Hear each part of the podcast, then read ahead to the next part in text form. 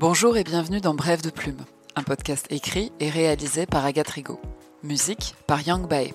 Je suis Agathe Rigaud, romancière et journaliste. Brève de Plume s'intéresse au quotidien de personnes travaillant et évoluant dans le monde de l'écriture sous toutes ses formes.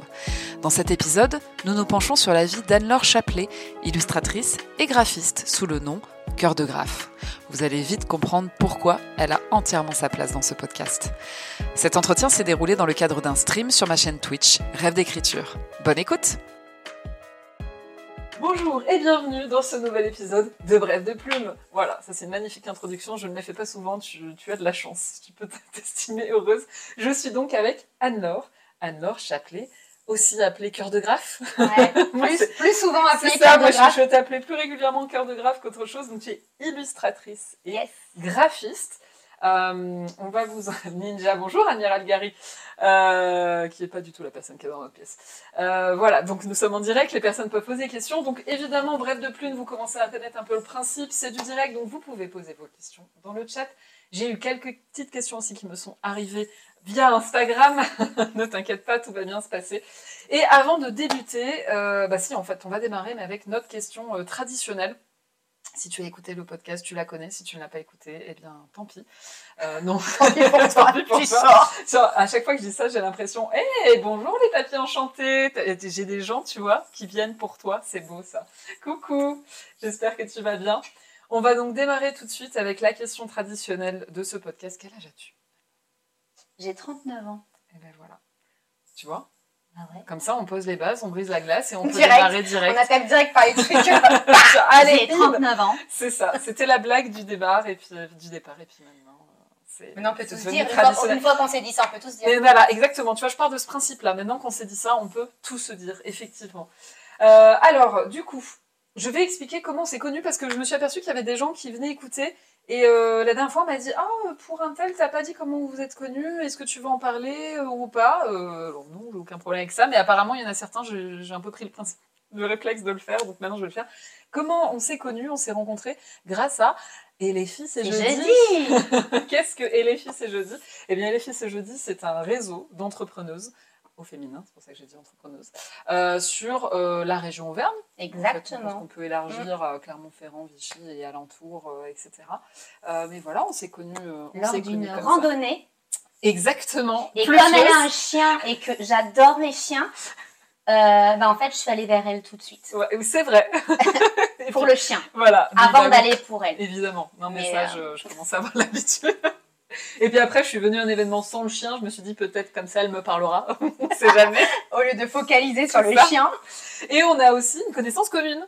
Euh, voilà. Que on... Anne. Oui, oui, oui. J'allais dire, il y en a peut-être même pas Il y en a plusieurs, euh, mais, en tout oui, cas, de l'extérieur du oui, réseau. on peut peut-être le tourner comme ça. Euh, et on va y venir parce que c'est aussi une des raisons pour lesquelles je, Je suis là. euh, tu es là, tout à fait. parce que pour ceux qui peuvent se dire, mais bref de plume, normalement, c'est une émission, c'est une émission avec des gens qui sont dans le monde de l'écriture. Que fait une illustratrice graphiste? Je n'écris pas. Elle n'écrit pas, euh, elle, Pas encore. elle écrit avec ses, avec ses dessins. Voilà, si on peut le dire comme ça. ça veut rien dire du coup, puisque tu, tu illustres, mais bon, bref, elle s'exprime à travers, à travers ça. Bonjour Clémentine.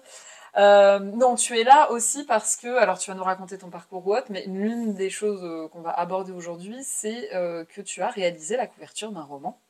Euh, J'en ai un en connaissance, mais peut-être qu'il y en aura d'autres Mm, euh, j'espère. qui viendront. Voilà, donc du coup, on va pouvoir en parler aussi bah, sur, euh, bah, sur cette approche-là aussi. Puis s'il y a des personnes euh, qui nous écoutent et qui ont envie de s'auto-éditer ou, euh, ou qui sont éditeurs, éditrices et qui recherchent peut-être une illustratrice avec qui travailler, et ben peut-être que ça peut vous inspirer. On va essayer, je sais, c'est bête, j'aurais, j'aurais dû te dire de prendre un peu Et des choses Et puis, tu sais pour. que euh, je n'ai même pas pensé. Et pour ouais. Ne serait-ce que le, que le fameux livre. Eh ben oui, c'est vrai. Le- un peu idiot quand même. Bon, le fait est que je vais mettre tous les liens qui vont bien euh, sur la version YouTube, sur la version audio, tout ça. Je mettrai tout ce qu'il faut pour que vous alliez découvrir l'univers d'Anne-Laure, quand même, c'est un peu la base. Euh, pour démarrer, est-ce que tu peux un petit peu nous expliquer ton parcours pour commencer? D'où tu viens, qu'as-tu fait? Non, ne regarde pas là. Ce n'est pas un anti-sèche pour toi. je regarde les questions qui arrivent. Non, Ah, ne regarde pas parce que je, sinon tu vas. Tout ce que je vais faire, c'est que je vais les enlever parce que je n'en ai pas besoin pour te les poser. D'accord, ok. Voilà. Euh, alors mon parcours, mon parcours, mon parcours. Je suis donc illustratrice et graphiste depuis deux ans. euh, puisqu'avant j'étais directrice de magasin, donc euh, absolument rien à voir. Euh, Quel type de magasin Alors prêt-à-porter et lingerie, Donc rien à voir. rien à voir du tout. Euh, et puis auparavant, j'étais euh, manager euh, d'un gros rayon dans un grand magasin aussi, donc rien à voir non plus. Euh, et puis encore avant, j'étais maquilleuse artistique euh, sur Paris, donc rien à voir non plus. Ah, il y a un petit lien avec euh, Ouais. le côté artistique. En fait, je me suis perdue pendant quelques années, et puis je me suis retrouvée euh, depuis 2-3 ans. Donc deux ans. Cœur de Graphe, en fait, c'est le nom de ton entreprise. Exactement. Ouais. Ouais. Qu'est-ce qui a fait que euh, tu, il y a deux ans, tu t'es dit, euh, en fait, je vais créer ma boîte, euh, je vais faire du graphisme, je vais faire de l'illustration. Alors j'avais déjà rattaqué, du coup, j'avais repris les études. Ok. Donc en 2019. euh, parce que cruellement, je sentais que j'étais pas du tout euh, à l'endroit où je devais être. Ouais. Euh, et je me battais un peu contre moi-même par rapport à ça. Euh, donc j'ai repris les études parce que, bah, au niveau légitimité, euh, tu sais, on a besoin Ah, C'est un thème qui revient très d'avoir souvent un diplôme. au sein de ce podcast et au sein du réseau aussi. hein, la et puis d'apprendre, alors pas que ça, parce que j'avais vraiment besoin d'apprendre toutes les techniques, puisque du coup, euh, j'étais pas du tout graphiste. Et il faut bien euh, trois ans pour maîtriser. T'avais jamais touché à, touché à ça avant Pas du tout. Ah ouais. Mais pas du tout. Ah oui. C'est-à-dire que moi, l'informatique, ça se résumait un truc classique, traitement de texte et point. Ouais. Donc je dessinais un peu avant, j'ai toujours dessiné. Mm. Euh, pendant très longtemps, j'ai complètement arrêté de dessiner parce que, euh, bah, parce que dans le quotidien, euh, bah, pas le temps. Mm. Ou on prend pas le temps. Mhm. Et, euh, Oui. et j'avais rattaqué de dessiner ouais, en 2017-2018. Je voyais bien que, que clairement ça me manquait. Et quand je me suis reposé les questions un peu de savoir qu'est-ce que j'allais donner comme tournant à ma vie, euh, j'ai essayé de chercher qu'est-ce qui pourrait euh, me correspondre. Le dessin est forcément réapparu à ce moment-là, mais je me suis dit, euh, ce n'est pas un métier de dessiner. tu sais, la petite Ouais. voix que, en fait, on t'a tellement rabâché que de toute façon, tu te l'auto-infliges. Ouais. Et du coup, j'ai essayé de chercher qu'est-ce qui, autour du dessin, qu'est-ce qu'il y avait comme métier. Et donc, c'est pour ça que j'en suis arrivée au graphisme, en fait. Donc, euh, C'est j'ai- un métier qui fonctionne en fait, effectivement. Enfin, quand tu regardes comme ça, tu te dis, bah oui. Voilà, pour moi, illustratrice, euh, ça n'existait pas, Mm. ou pour euh, une certaine élite, dont je ne faisais pas partie. Et euh, je me suis dit, le graphisme, c'est un bon compromis entre la créativité et un vrai métier. Ouais. Et euh, donc, j'ai rattaqué du coup les études, donc en trois ans, un bachelor, en plus de travailler. Euh, donc, Ah ça a été euh, chaud. Parce que tu es une famille aussi. J'ai deux enfants. Voilà. Non, mais c'est vrai que c'est aussi Ouais. important de le souligner. Plus un hein. poste à responsabilité qui me prenait aussi beaucoup de temps. Euh, donc c'est vrai que c'était, c'était assez compliqué. Euh, du coup, j'ai fait trois ans. Et puis en fait, j'ai monté ma boîte avant même d'être diplômée, donc un an avant. Qu'est-ce qu'est-ce qui a fait que tu l'as monté avant? C'est que tu Et ben, j'avais eu ma rupture conventionnelle. Et, euh, et du coup, on m'a dit euh, n'attends pas, euh, monte-la maintenant. Une boîte, c'est long. Le temps de se faire connaître, ne serait-ce que de mettre en place ta communication. De toute façon, t'es quoi T'es en micro-entreprise? Et non, je suis euh, artiste-auteur. Ah oui, t'es un artiste-auteur. Oui, ce qui revient au même dans le sens où tant que t'as pas de factures qui sont émises, t'as pas d'argent à, à sortir. Donc voilà, ça ne me faisait ouais. pas prendre un risque considérable. Ça me permettait de mettre en place toute ma com et ma stratégie euh, au niveau de l'entreprise et de prendre le temps de finir ma dernière année Hmm. et de mettre tout ça en place. Sauf qu'en fait, euh, Tout ne s'est pas passé comme prévu. jamais. Quand j'ai monté ma boîte, en fait, le mois d'après, j'ai eu des contrats. Donc, euh, donc c'était super. De gens que tu connaissais ou même pas? Euh, des gens avec qui j'avais. Les premiers clients ont été les gens avec qui j'avais fait ma formation euh, création d'entreprise. Ah ouais. Oh, ça c'est cool, du coup. C'était plutôt cool puisqu'on avait été ensemble euh, bah, à la BGE pour euh, préparer tout ça et euh, bah, forcément c'était un bon petit groupe. Euh, quand tu montes ta boîte, indéniablement tu as besoin d'un logo. Donc bah, la seule personne qui connaissait qui pouvait faire les logos c'était moi. Donc finalement ça s'est fait très vite, ça s'est fait comme ça. Ça s'est fait comme ça et puis, et puis du coup je, je faisais partie euh, de LFI. Je me suis, enfin, je me suis inscrite du coup à LFI c'est jeudi aussi en tant que euh, dans le réseau. Et Que tu autre- connaissais comment à ce moment-là? Je suivais sur Insta depuis plusieurs années, Ok. D'accord. comme ça. Euh, quand j'ai eu l'idée de créer ma boîte, je les suivais toujours, mais je m'étais pas encore inscrite. J'attendais. Mm. Pourquoi? Je ne sais pas ce que j'attendais, en fait. Parce qu'en fait, ils prennent même les porteurs de projets. Ouais, mais, tu vois, je te euh, rassure, moi, c'est une amie qui m'a dit de l'intégrer parce que je le connaissais depuis sa création, quasiment le réseau, et ça m'avait pas traversé Ouais, j'ai l'esprit perdu que je six correspondais mois au profil, quoi. tu vois. Ouais. J'ai perdu six mois parce Bon. que, enfin, c'est pas grave, mais, euh, Ouais, mais bêtement, tu te mais dis en quelque fait, c'est- super long de se créer un réseau et de rencontrer du monde. Ouais, alors que là. et plus vite coup, tu euh, peux le faire et plus c'est du temps de gagner pour après. Clairement. Euh, mais bon, voilà, euh, tu sais, tu viens monter ta boîte, euh, t'es pas légitime en tant que chef d'entreprise. Donc, tu n'es pas légitime pour intégrer un réseau tout de suite. Non, mais c'est débile, hein, mais, euh, mais bon, c'est ça. Ouais, ouais. Et j'ai intégré aussi un autre réseau en parallèle, ben, en même temps, vraiment. Je suis arrivée, je dis, oh, réseau, euh, qui s'appelait Les Badass, qui n'existe plus maintenant. Mhm. Mais voilà, et du coup, j'ai intégré les deux réseaux en parallèle.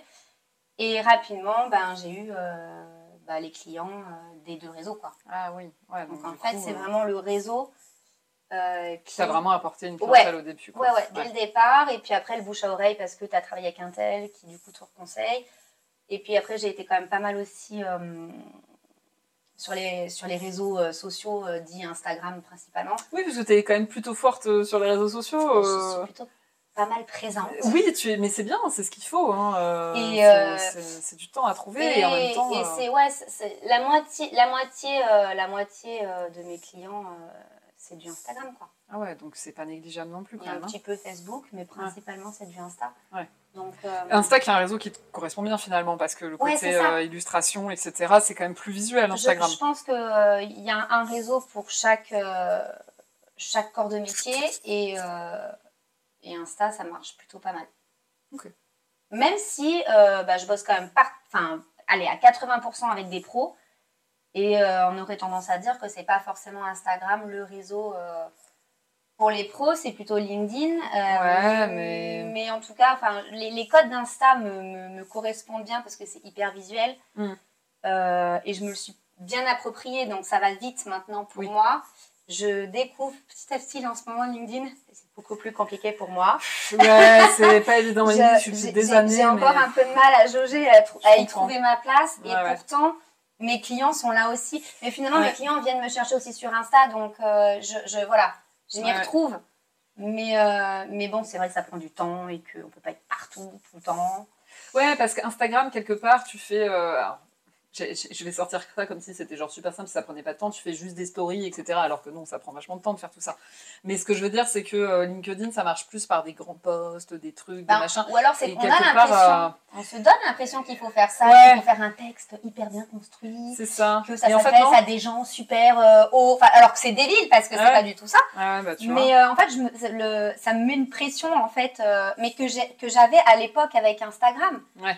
Parce qu'au tout début, quand j'ai commencé à poster sur Instagram, euh, mais je mettais super longtemps, euh, je relisais au moins 10 000 fois mon truc. Ah ouais. J'avais peur avant de mettre publié, tu sais. Tant, tant, tant, tant, tant. J'avais trop peur d'appuyer sur le bouton, j'avais l'impression que je faisais une bêtise, enfin, Ouais, ou j'allais- ou j'avais fait un- une faute et que ça allait être la fin du monde. ouais, et- bah oui. et j'avais super peur, alors que maintenant, euh, ben, j'en vois et j'en vois, et puis bah, c'est pas grave. Et là, je suis en train de vivre ça en fait avec LinkedIn, alors que je l'avais vécu avant sur Insta. Donc, je pense que c'est une question d'habitude et euh, le temps de prendre ses repères. Quoi. Oui, euh, oui, c'est- très probablement ça. Mais je, je partage ton avis sur le fait que LinkedIn fait un peu moins euh, facile d'approche euh, en premier abord. C'est moins un- instantané Ouais. En fait, moi, ce que j'aime avec Insta, c'est que c'est instantané, il se passe un truc, pof, on balance. Ouais, puis c'est visuel. Enfin voilà, tu. tu... Tu mets un peu de musique, euh, ça y est, hop, tu peux balancer quelques étoiles et hop. Des LinkedIn, il n'y a pas, tu viens de il y a faire pas la fonction, euh, je balance des paillettes ou je mets. tu C'est vrai.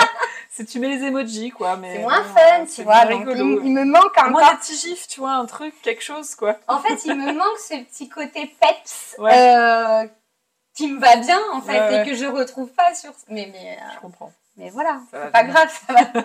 C'est pas grave. Si. Alors, du coup là, ça fait euh, deux, trois Deux- ans, Deux ans. deux ans? Deux ans que, la, que, la, que Cœur de Graphe est créé. que Cœur de Graphe est créé. Est-ce que tu arrives à en vivre? Ouais. Bah, Ah oui, oui. Déjà, au bout de deux ans, euh, c'est top. Mm. Donc, félicitations. Ouais, merci.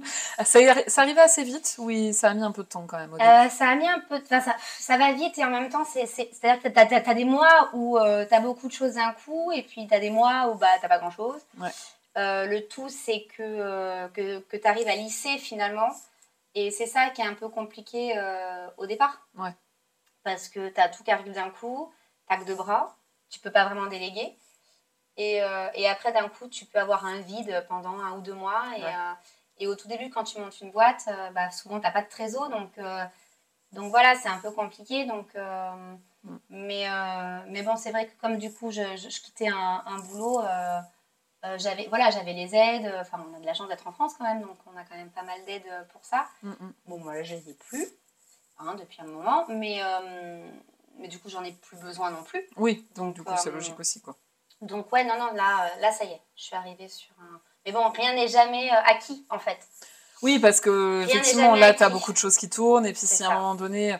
t'as- En fait, comment ça fonctionne? C'est que tu as des certains clients qui sont pérennes avec des missions qui vont revenir régulièrement, ou alors ça va être vraiment euh, plein de missions qui vont faire qu'au cumulé, tu. Alors la plupart, c'est plein de missions qui vont être cumulées.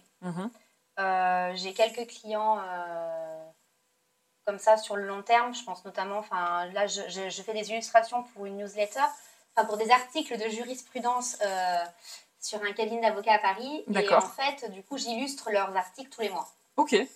Donc là, voilà. Donc ça, c'est quelque mois, chose de régulier, euh, effectivement. C'est régulier. Sinon, le reste, euh, non, il n'y a vraiment rien de régulier, puisque ça va être la création d'identité visuelle et de logo. Mhm. Donc bah, ça, c'est du one-shot, hein, clairement.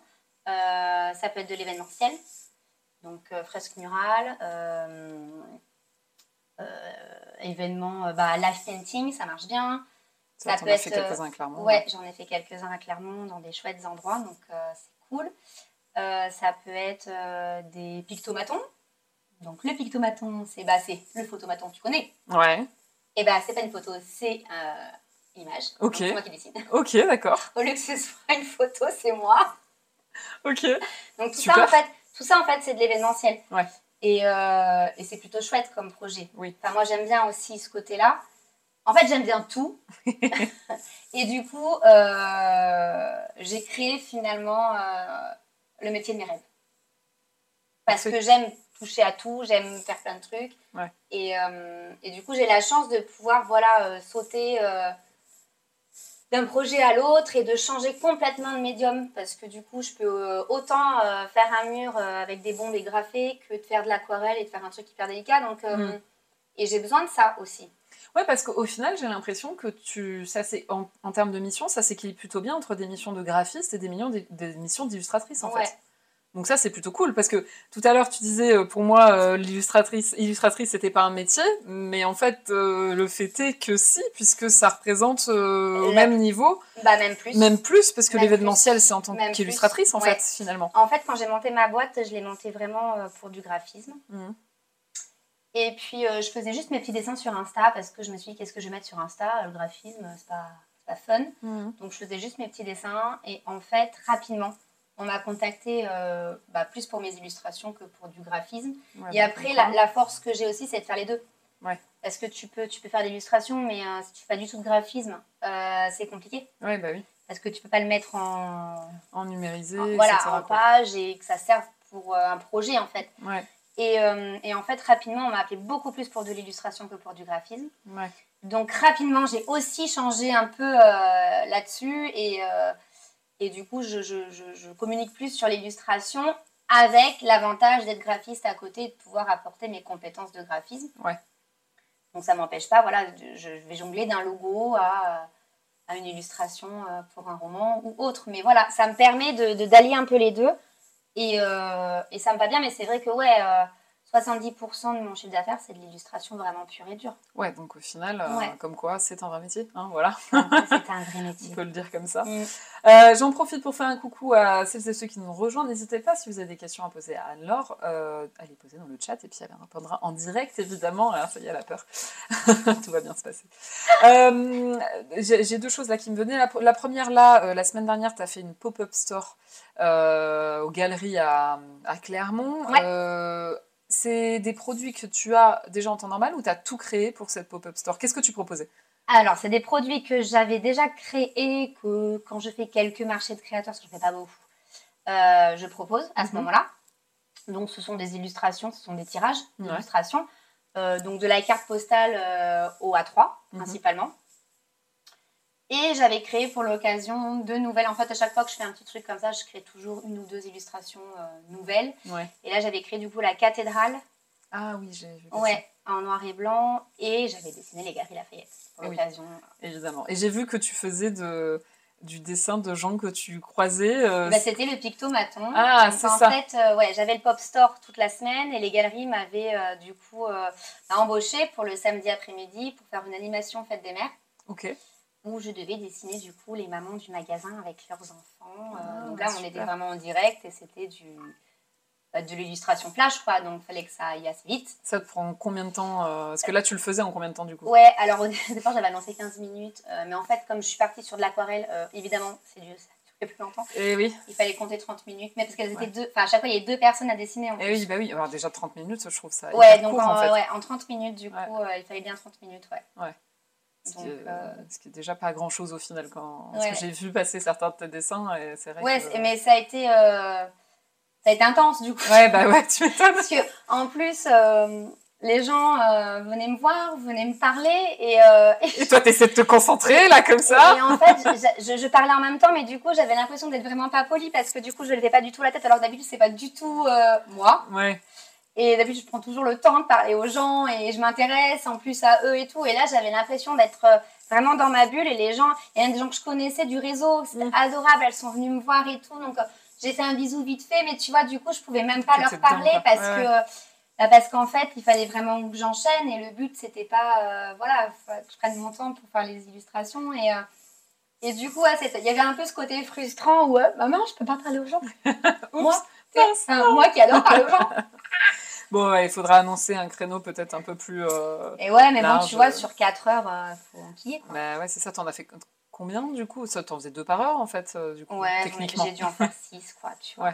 Ouais, Parce bah, qu'à la fin, il y avait un peu moins de monde aussi, c'était jusqu'à 19h, et du coup, Mhm. le dernier, j'ai laissé un peu plus traîner, parce que j'avais plus de demandes. Les gens s'arrêtaient plus pour de... Enfin, tu vois, ils... Voilà, j'avais pas cherché les gens. Ouais. Enfin, les gens venaient me demander, donc... euh, Oui, bah après. euh, Mais voilà, du coup, ouais, j'en ai fait 6, je crois, 6 ou 7, je sais plus.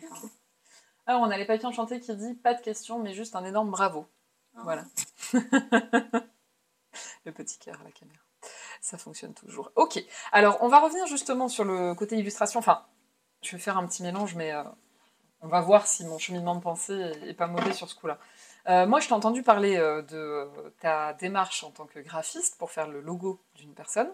Euh, tu avais expliqué comment tu faisais, ou t'envoyais euh, un Ouais. formulaire, je crois, Ouais. pour que la personne remplisse. Alors, est-ce que tu peux expliquer un petit peu quelle est ton approche quand quelqu'un te demande un logo? Comment ça se passe? Tu vas voir le lien que je vais essayer de faire après. Je ne sais pas si le lien se fait, mais, euh, mais dans ma tête, il se fait. Alors déjà, on m'envoie un message, ou on me contacte sur Insta, ou on m'appelle directement. Ouais. Ok, jusque-là. Euh, après, on convient d'un rendez-vous, euh, souvent au téléphone la première fois, Ok, où, euh, où en fait la personne me raconte son histoire, souvent, ok. pour la plupart du temps. Et puis, si ça match, pour la personne comme pour moi, par rapport Mhm. au projet, j'envoie, ouais, j'envoie un, un- j'appelle ça un document de découverte. C'est 3-4 pages où il y a plein de questions. Euh, donc, euh, plein de questions sur euh, bah, le pourquoi de son entreprise, ses valeurs, Mhm. qu'est-ce qu'il qu'est-ce qu'il offre, qu'est-ce qu'il vend, enfin voilà tout ça.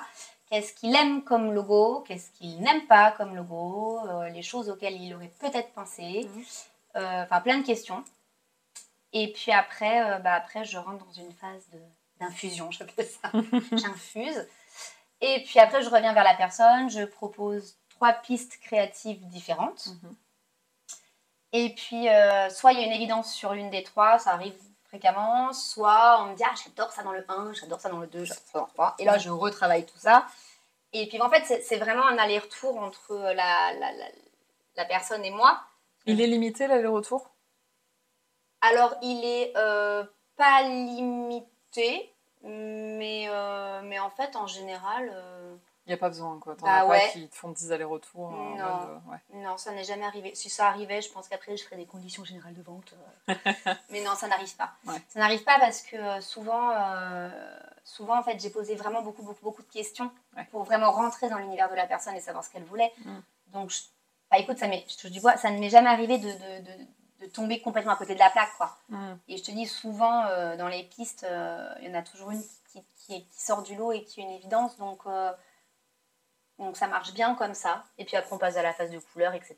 Et puis après, bah, je mets tout en, tout en place pour que ce soit vectorisé et tout comme il faut pour une entreprise. donc, Mm. euh, et que ça puisse être utilisé euh, Ensuite, bah, pour tout, quoi. Ouais. Et que la personne soit autonome, c'est-à-dire que du coup, j'essaye de donner euh, les fichiers vraiment dont il a besoin.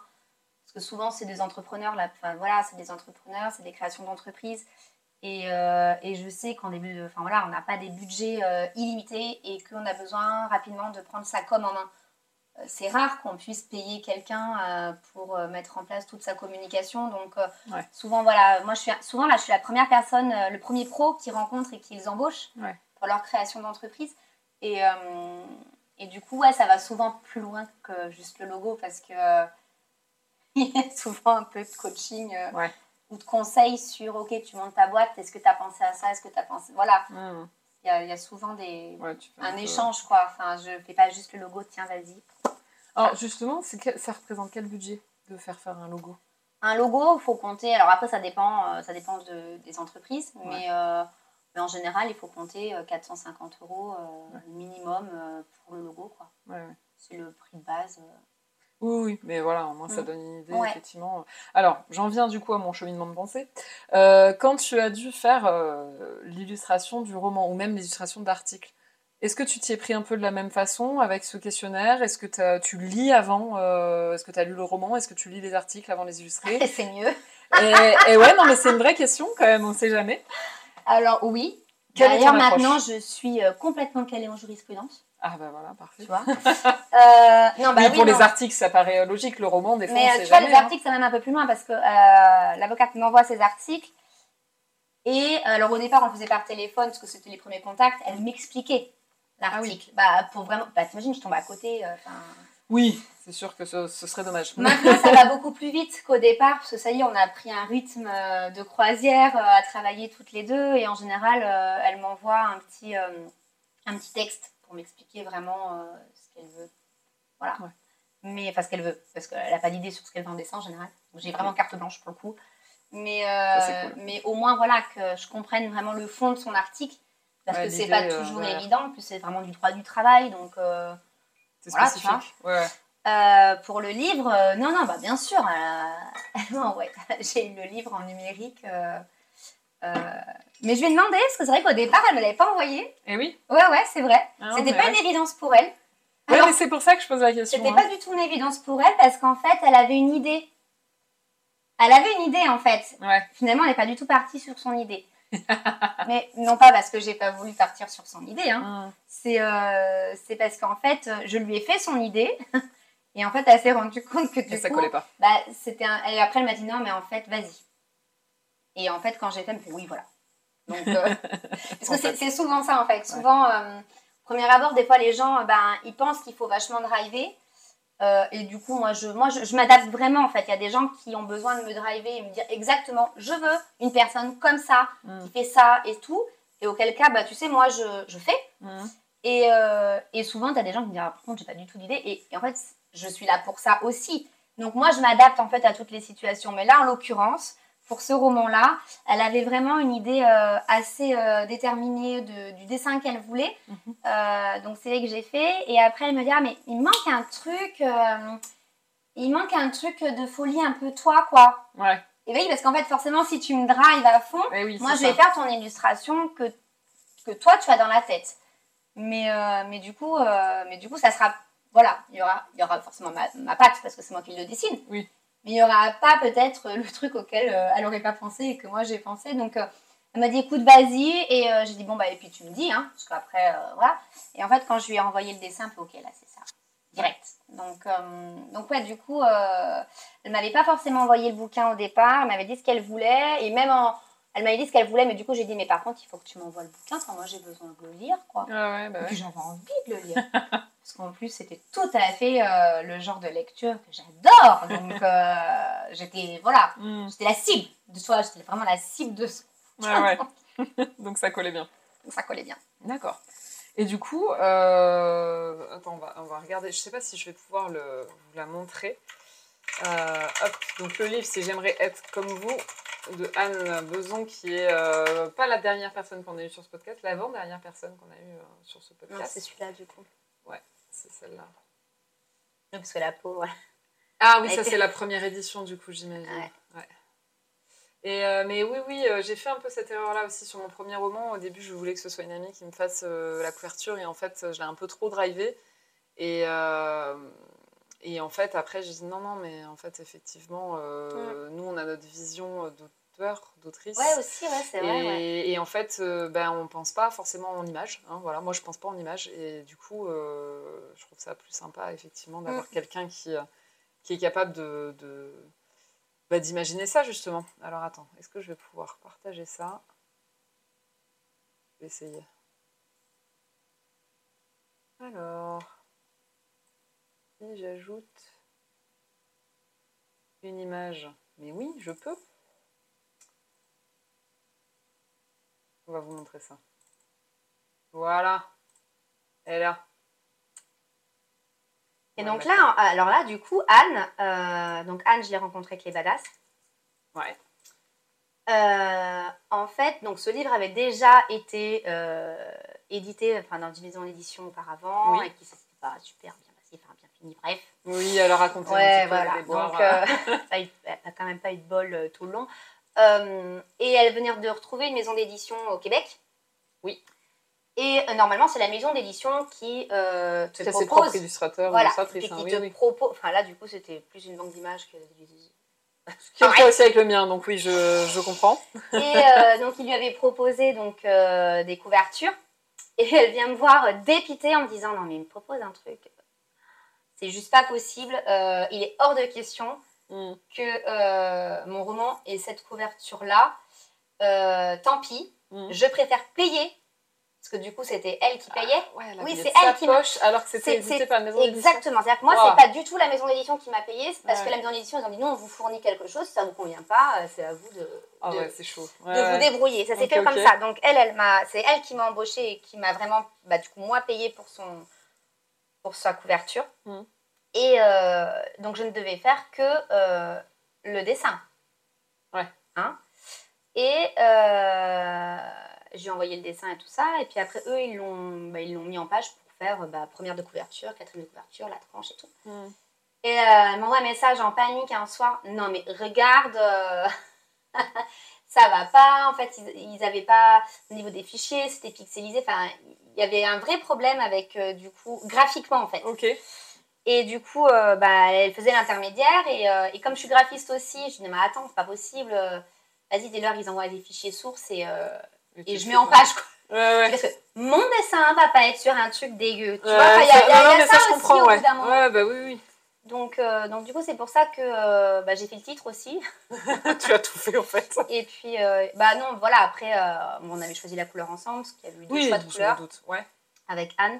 J'avais proposé deux choix de couleurs et le but, c'était que, bah, que ça claque un peu, tu vois, Ouais, bah qu'on ouais. puisse le, le démarquer. Donc, Mais ouais, du coup, j'ai pris, la main, j'ai pris la main sur la couverture en globalité et non pas que sur l'illustration finalement.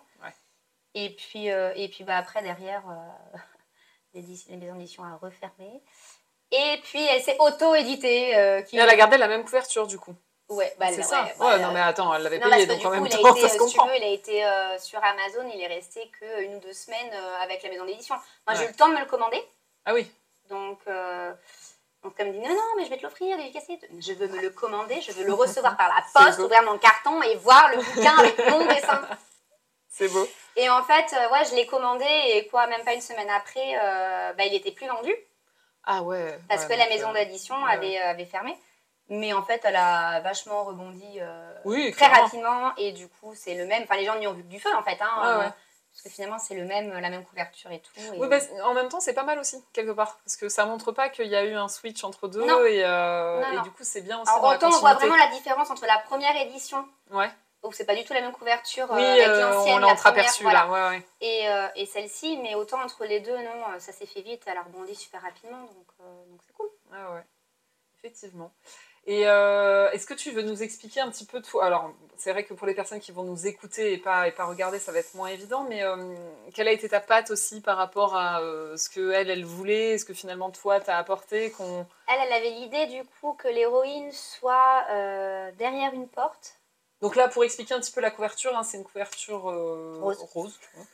Euh, avec euh, donc le titre, on a un rond blanc au milieu, et donc notre héroïne aussi habillée en rose, avec un air un peu blasé, hein, on, peut, on peut le dire comme ça, dépité, si, un peu dépité. Et c'est quoi? C'est des paires de chaussures au sol Ouais, ou- en fait, elle a une, une paire de, de, de Converse euh, dans un pied, l'autre c'est un talon, et puis au sol il y a des sandales, euh, une paire de boots, et euh, enfin, dans la main elle a une autre paire de chaussures, et en fait on voit qu'elle est complètement dépitée et qu'elle n'arrive pas à choisir. Quoi. D'accord, ouais, c'est ça. Et donc les seules choses qui sont colorées, c'est euh, bah, le personnage, les chaussures, et au fond, on voit des éléments de décor, mais qui restent en. Voilà, on comprend qu'elle est dans son appartement, mais Ouais. c'est pas c'est en arrière-plan. C'est pas tant détaillé. Alors on a les papiers enchantés qui dit Je sais que c'est bête, mais la couverture, ça joue énormément pour moi. Je suis d'accord avec toi. mais, euh, euh, les mais, euh, carrément en fait. Ouais, ouais, ça, Enfin, moi un je sais que revient je, choisis euh, souvent Ouais. mes bouquins avec la couverture ou le titre, mais, euh, mais Ah la bah. couverture, si la couverture elle est pourrie, euh, bah, enfin, surtout moi, enfin, moi je vois l'image, donc Bah, aussi, il y a oui. encore un autre truc, mais, euh, mais même si c'est pas forcément un dessin, tu vois, ça peut être une photo ou autre, mais déjà d'une, ça fait pro ou pas pro aussi. Complètement. Moi, j'ai eu des différents types de retours sur ma, ma, ma couverture. J'ai eu beaucoup de gens qui disaient ah, la couverture m'a attiré tout de suite. Ouais. Et effectivement, moi, je, je l'aime plutôt bien cette couverture. Mais à l'inverse, j'ai eu des pros, des, des libraires ou quoi qui m'ont dit Et ouais, c'est ça, c'est toujours euh, difficile. elle est pas folle, quoi. Mais c'est comme un logo. Ouais, non, mais complètement. C'est vraiment le premier truc que les gens y regardent. Donc, Mhm. euh, ton bouquin, il a beau être hyper bien écrit, euh, avec euh, Si une tu le vends pas euh, avec une super, couverture- Le truc, c'est que ta, ton- ta couverture, elle est pourrie. Ah, mais on est, on Euh, est parfaitement bah, d'accord sur est-ce hein. que, est-ce que les gens vont aller l'acheter et vont avoir envie de le lire? Pas sûr. Ah, mais c'est, ça peut euh, paraître superficiel, mais ça l'est pas du et tout. c'est pareil fait. pour une C'est le entreprise. premier abord. hein. T'as beau être hyper pro et faire un, un super job. Ouais. Euh, si ton, ton logo il est euh, bah, dégueulasse et euh, pixelisé et que il- tu comprends pas trop le pourquoi du comment, Ah, si ton site il fait pas pro, si ton machin. Et enfin, bien du coup, est-ce que tu hein. vas appeler cette personne-là, pas dit, alors que tu vas peut-être appeler l'autre, que voilà une image en tout cas, une identité visuelle reconnaissable, C'est vrai. et pourtant c'est peut-être pas celle qui va le mieux bosser, mais en tout cas tu vas aller vers cette personne-là. C'est dit les papiers enchantés, ouais, c'est le premier truc que tu vois dans les rayons si tu cherches pas spécifiquement un livre complètement. Et il y a plein de personnes qui cherchent pas forcément des livres en allant à la librairie, ils, ils vont juste flâner et Ouais. ils prennent aussi ce qui leur attrape le regard. Quoi. Et puis il faut aussi qu'on comprenne euh, le ton du livre C'est vrai. Et Ah. la couverture aide beaucoup. Ah mais complètement. et, euh, et, et ce qu'on va y retrouver dedans. Tu vois, là, ça, voilà, le, le livre il est rose, on voit une nana indécise. euh, euh, quand tu regardes un peu plus près, tu vois qu'elle sait pas ce qu'elle veut choisir comme ses chaussures. Elle en met une de, enfin, une à droite, une à gauche, c'est pas la même. euh, Mhm. tu, tu, y, a- il y a un côté un peu drôle, enfin, où tu te dis euh, c'est une situation un peu cocasse. Et, et le bouquin, c'était, enfin, c'était, c'était ça. Il Ouais. y a un ton quand même qui est, qui est plutôt humoristique. Ah, c'est un livre feel good, on si est on sur en un feel good, ça. euh, ouais. donc on est sur une cible plutôt de, de lectrice. Euh, il fallait aussi que euh, la, le- la cible euh, de, ces, de, ces, de ces lectrices, du coup, se reconnaissent aussi dans le Ouais. bouquin et soient attirées par ce livre-là. On n'était pas du tout sur un livre d'aventure, on n'était pas... Non, mais tu vois, Non, non, mais c'est- donc en fait, joue. il faut que ce soit cohérent, en fait. Tu peux pas, tu peux pas improviser n'importe quoi. Et donc, ah, là, pour revenir à la Oui, question, j'allais y revenir on, aussi. on, on est dans le droit chemin, parce on peut partir très très loin avec nous aussi. Alors à nous deux, je te l'explique pas. Ouais, là, on a un bon combo, je pense. Vous avez du temps parce que je pense qu'à 20h, on y est encore. Nous, ça va. Euh, Donc, non, elle voulait que l'héroïne soit derrière la porte et que de l'autre côté de la porte, il y ait donc euh, l'autre personnage, pour pas tout dévoiler, Mhm. et qu'ils soient chacun d'un côté de la porte. Et, euh, et en fait, c'est ce que j'avais fait au départ. Et, et puis finalement, c'était un peu. euh, un peu il manquait ce côté un peu peps et euh, l'humour. Mhm. Tu vois, il y avait plutôt un côté nostalgie où ils Oui, étaient parce là, chacun. porte Voilà. au milieu, là, comme ça, en image, ça me donne plutôt l'impression d'un truc un peu euh, séparation, un Ouais, truc ils un peu étaient dur, chacun un de peu... côté de leur porte Ouais. et euh, la porte était fermée et chacun d'un côté de la porte. En fait, Ouais. c'était ça.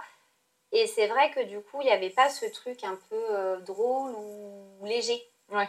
qui pouvait aussi y avoir, même si euh, dans le roman, tu vois, il y a toute une approche aussi. euh, voilà, t'as- pas que de- du léger, tu peux comprendre plein de choses, Oui. mais, euh, mais en tout cas, voilà. Donc, euh, bah, donc euh, bah, du coup, c'est devenu cette couverture qui en est aujourd'hui. Bon, bah, comme quoi, puis je crois que elle a été parmi les meilleures ventes Amazon ou quoi, donc c'est que ça fonctionne bien. Non, mais moi, attends, plus, plus son bouquin marche et plus je suis heureuse, quoi. Tu vois? Alors, euh, très pratico-pratique, euh, je ne sais pas si ça fonctionne euh, comme ça euh, dans chaque cas de figure, mais pour le tien, euh, tu es juste enfin, tu es juste payé au moment de faire la couverture, tu touches rien de plus derrière sur les ventes ou autre, ça s'arrête là dépend. ou ça dépend Voilà. Ça dépend des contrats. Ça Et dépend voilà, du contrat qu'on fait au départ, en fait. Ok, Ça dépend, ça dépend plein de choses. Ça dépend qui me commande l'illustration, si c'est Ouais. une maison d'édition oui, ou si c'est ben, un auteur Ouais. qui va auto- auto-éditer. ça dépend si le livre va être que numérique oui, ou bah oui. s'il va être aussi euh, imprimé. Qu'est-ce que ça change pour toi ça? Le prix? Et oui, Parce qu'en fait, tu as la création de l'illustration, mais en fait, euh, les illustrateurs vivent avec les, les droits d'auteur. Ouais. Ah ben, un peu comme les. oui, euh, bah, comme euh, les auteurs. On a le même statut, hein, Oui, donc euh, c'est exactement pareil. Donc en fonction de, euh, bah, de ça, les droits d'auteur ne sont pas calculés de la même façon, Mm. au même titre que si ton, ton livre euh, il est euh, vendu qu'en France et que en français, ou s'il va être vendu à l'international. Oui, parce que c'est d'autres contrats du coup si tu es vendu à l'international. C'est ça, et tu touches. Voilà, en fait, en fait le, ton, les droits d'auteur, je sais pas si c'est comme ça chez, enfin, avec vous, enfin, avec vous, auteurs, Mhm. mais les droits d'auteur pour les illustrations, elles sont calculées en fonction de la zone géographique dans laquelle euh, ton illustration va, va drouiller. Ok, d'accord. D'accord Et sur un temps donné. D'accord. Il y a toujours un temps. C'est-à-dire qu'en fait, l'illustration euh, reste toujours. euh, m'appartiendra toujours, en fait. Oui. Tu as toujours ce droit. Heureusement. patrimonial, en Ouais. fait, ça s'appelle comme ça. hein. Enfin, il- voilà, l'illustration, elle est toujours à moi. Personne ne pourra dire qu'elle est à lui, Mhm. d'accord Et en fait, c'est comme un système de location, Mhm. en fait, pour faire simple. C'est-à-dire que euh, même si je la crée pour quelqu'un, euh, ce quelqu'un aura le droit de l'utiliser, mais que pendant un laps de temps. Ah, d'accord. Donc après, plus le laps de temps est long, Mhm. bah, plus les droits d'auteur sont plus chers. Oui. Hein, c'est Ouais. voilà, c'est donc après tactiquement, alors souvent les gens ça leur fait peur parce qu'ils se disent mais attends c'est mon dessin et du coup ça veut dire que euh, au bout de 5 ans euh, moi j'ai plus le droit de l'utiliser, tu le Mhm. récupères. Ouais. Euh, sauf que c'est surtout une protection pour ceux à qui je vends le dessin. Ouais. Euh, parce Pour que être sûr que voilà. personne aussi peut. c'est ça, c'est-à-dire que du coup le dessin voilà il va être utilisé par toi. Donc après il y a des il y a des plein de clauses, hein, ça peut être de l'exclusivité ou pas. Mhm. Le dessin peut être utilisé que par toi, ou alors ça peut être un dessin euh, qui peut être revendu à d'autres. Oui. Enfin, il y a tout ça en fait qui rentre en compte. Ouais, ouais, bah, souvent, c'est souvent c'est de l'exclusivité parce que pas d'intérêt. Enfin, tu vois là, logique, le dessin d'Anne, euh, je vais pas le, je vais pas aller le revendre. euh, moi, je l'ai pas fait en affiche pour moi pour revendre non plus. Enfin, j'estime. Enfin, après voilà, c'est du bon sens aussi. Et j'estime que c'est euh, l'image de son livre. Ouais. Hors du contexte, c'est vrai que peut-être que finalement. Par contre, voilà, par exemple, si Anne veut se faire des, des tote bags un jour pour une promo, Ouais. Elle est obligée de repasser par toi. de me euh, recontacter ouais. parce que du coup, il faut juste qu'on refasse un contrat euh, de droit d'auteur dans le sens où je l'autorise Ouais. à, utiliser ce dessin-là sur des tote bags. En fait, à chaque Ou fois, des marque-pages, enfin voilà. marque-pages. En fait, euh, c'est marqué euh, quand tu vends un dessin, tu le vends pour aussi un, une utilité. Donc là, son dessin, il est spécifié qu'il est pour la couverture de son roman D'accord. Si elle en a besoin pour faire des tote bags ou des t-shirts ou des affiches, Hmm. bah, elle me re- en fait, elle reprend juste contact avec moi. Elle va pas repayer la création du dessin parce que le dessin est déjà créé.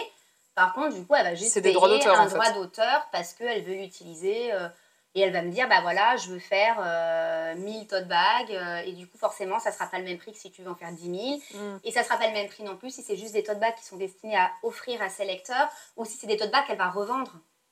Et oui. En fait, voilà, tu vois. Ouais, parce que du coup, comment ça marche? Si c'est par exemple des tote bags qu'elle veut, elle, offrir, elle, elle. Tu touches sur quoi, en fait, finalement? Parce que toi, tes droits d'auteur, tu les touches sur les ventes, comme nous, ou pas? Non, Ah, Non, non. tu les touches à bah, quel ça, ça dépend. Ça peut être Ah sur oui. les nombres de ventes. Ouais. Mais là, c'est pas le cas. Ouais. Là, je lui ai vendu l'illustration en one shot et elle a le droit de l'utiliser, je sais plus sur combien d'années. euh, Là, dans le cas de Anne, effectivement, Voilà. mais si par exemple, mettons, tu travailles avec une maison d'édition et que là, tu mets en place des droits d'auteur ou autre, ce serait plus sur Oui. les ventes, du coup, Oui. j'imagine. Oui, Ok. ouais, souvent avec une maison d'édition, c'est comme ça. Oui, ce qui qui euh, Mais ça dépend aussi si c'est qu'une couverture ou si c'est vraiment un roman graphique avec euh, plein de dessins dedans. En fait, Ouais. tu vois, il y a ça aussi qui. qui- qui doit rentre. rentrer en En fait, c'est super. euh, c'est pas compliqué, mais je veux dire, c'est assez précis. C'est large, ouais. Et euh, c'est assez large. Donc, en gros, tu as le support, Mhm. sur quoi ton dessin va être, le temps, pendant combien de temps, et la zone géographique. Principalement, c'est ces trois-là, en fait. Si tu n'as pas ces trois-là, en fait, euh, c'est un peu caduque au niveau de ton contrat. Et si c'est pas spécifié, ça veut dire qu'à tout moment, je peux revenir te voir en disant Hé, non, tu n'as plus le droit d'utiliser mon dessin. Ah ouais, Et d'accord. tu vas dire Mais attends, je te l'ai payé. Oui, mais sur le contrat, est-ce que c'est marqué que tu as le droit d'utiliser pendant 10 ans, 15 ans, 20 ans? S'il n'y a Ouais. rien de marqué, moi, à tout moment, j'ai le droit de te dire stop. Ouais, donc bien regarder les comptes. Non, mais c'est super. Et en fait, c'est- vraiment pour euh, aussi sécuriser l'acheteur.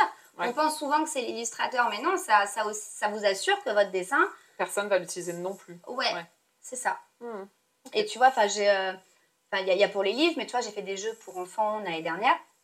Et c'est pareil, du coup, tu vois, le, le, le montant euh, de, du contrat va dépendre euh, si euh, tu veux. si tu veux une clause comme quoi tu as le droit de l'utiliser sur n'importe quoi, forcément le droit d'auteur va être plus cher que si c'est que pour ce jeu-là. Mhm. Si tu me dis je veux ton dessin, mais du coup c'est pour ce jeu-là, mais peut-être que dans 10 ans j'ai envie de faire un puzzle et peut-être que dans 10 ans je vais faire des t-shirts.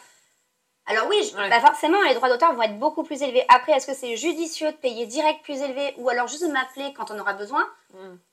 Souvent, il y a aussi ce côté pédagogique que j'ai aussi avec les gens en disant Attends, euh, euh, est-ce que tu veux vraiment me payer les droits d'auteur pour 15 ans? Est-ce que ton, ton- Ouais. tu vas pas avoir envie de changer de truc dans, enfin, dans 5 ans Ouais. Tu vois Oui, réfléchis à ça Après, aussi. tu quoi. peux, mais forcément, tu vas payer plus cher que si tu l'utilises que pour ce que tu as besoin. Mieux vaut au final établir un contrat qui va être sur une durée plus courte, que quitte à le besoin. renouveler en mais c'est ça, le, tu vas pas, enfin, ça va pas, ça va tripler euh, du jour au lendemain euh, ton droit Oui, d'auteur. puis comme tu dis, euh, l'illustration a été créée. Donc à partir de là, c'est juste ce les sont droits les droits d'au- d'auteur. C'est juste fait, les tu droits d'auteur après que tu renouvelles, quoi. D'accord. Comme une location. Un bail. Non, non, mais c'est un bail, c'est bien résumé aussi dit comme ça. Alors attends, je vais, je vais sortir du coup parce que j'avais une question que j'avais reçue euh, sur Instagram. euh, par vas-y, bois, bois. Euh, on se fait mentionner euh, dans des stories en parallèle. Alors, c'était pas ça que je voulais regarder. Parce qu'on a eu une question sur Instagram par rapport à ça. Alors, c'est. Euh, Est-ce que tu vas continuer à créer de si belles couvertures de romans? Je ne te dis pas le nom de la personne qui a posé la question, je te laisserai la deviner. Bah, Anne. Bah oui. Évidemment. Quelle question. C'est trop facile. Anne, je t'ai reconnue. Je ne sais pas si elle est là, mais en tout cas, elle était sur Instagram.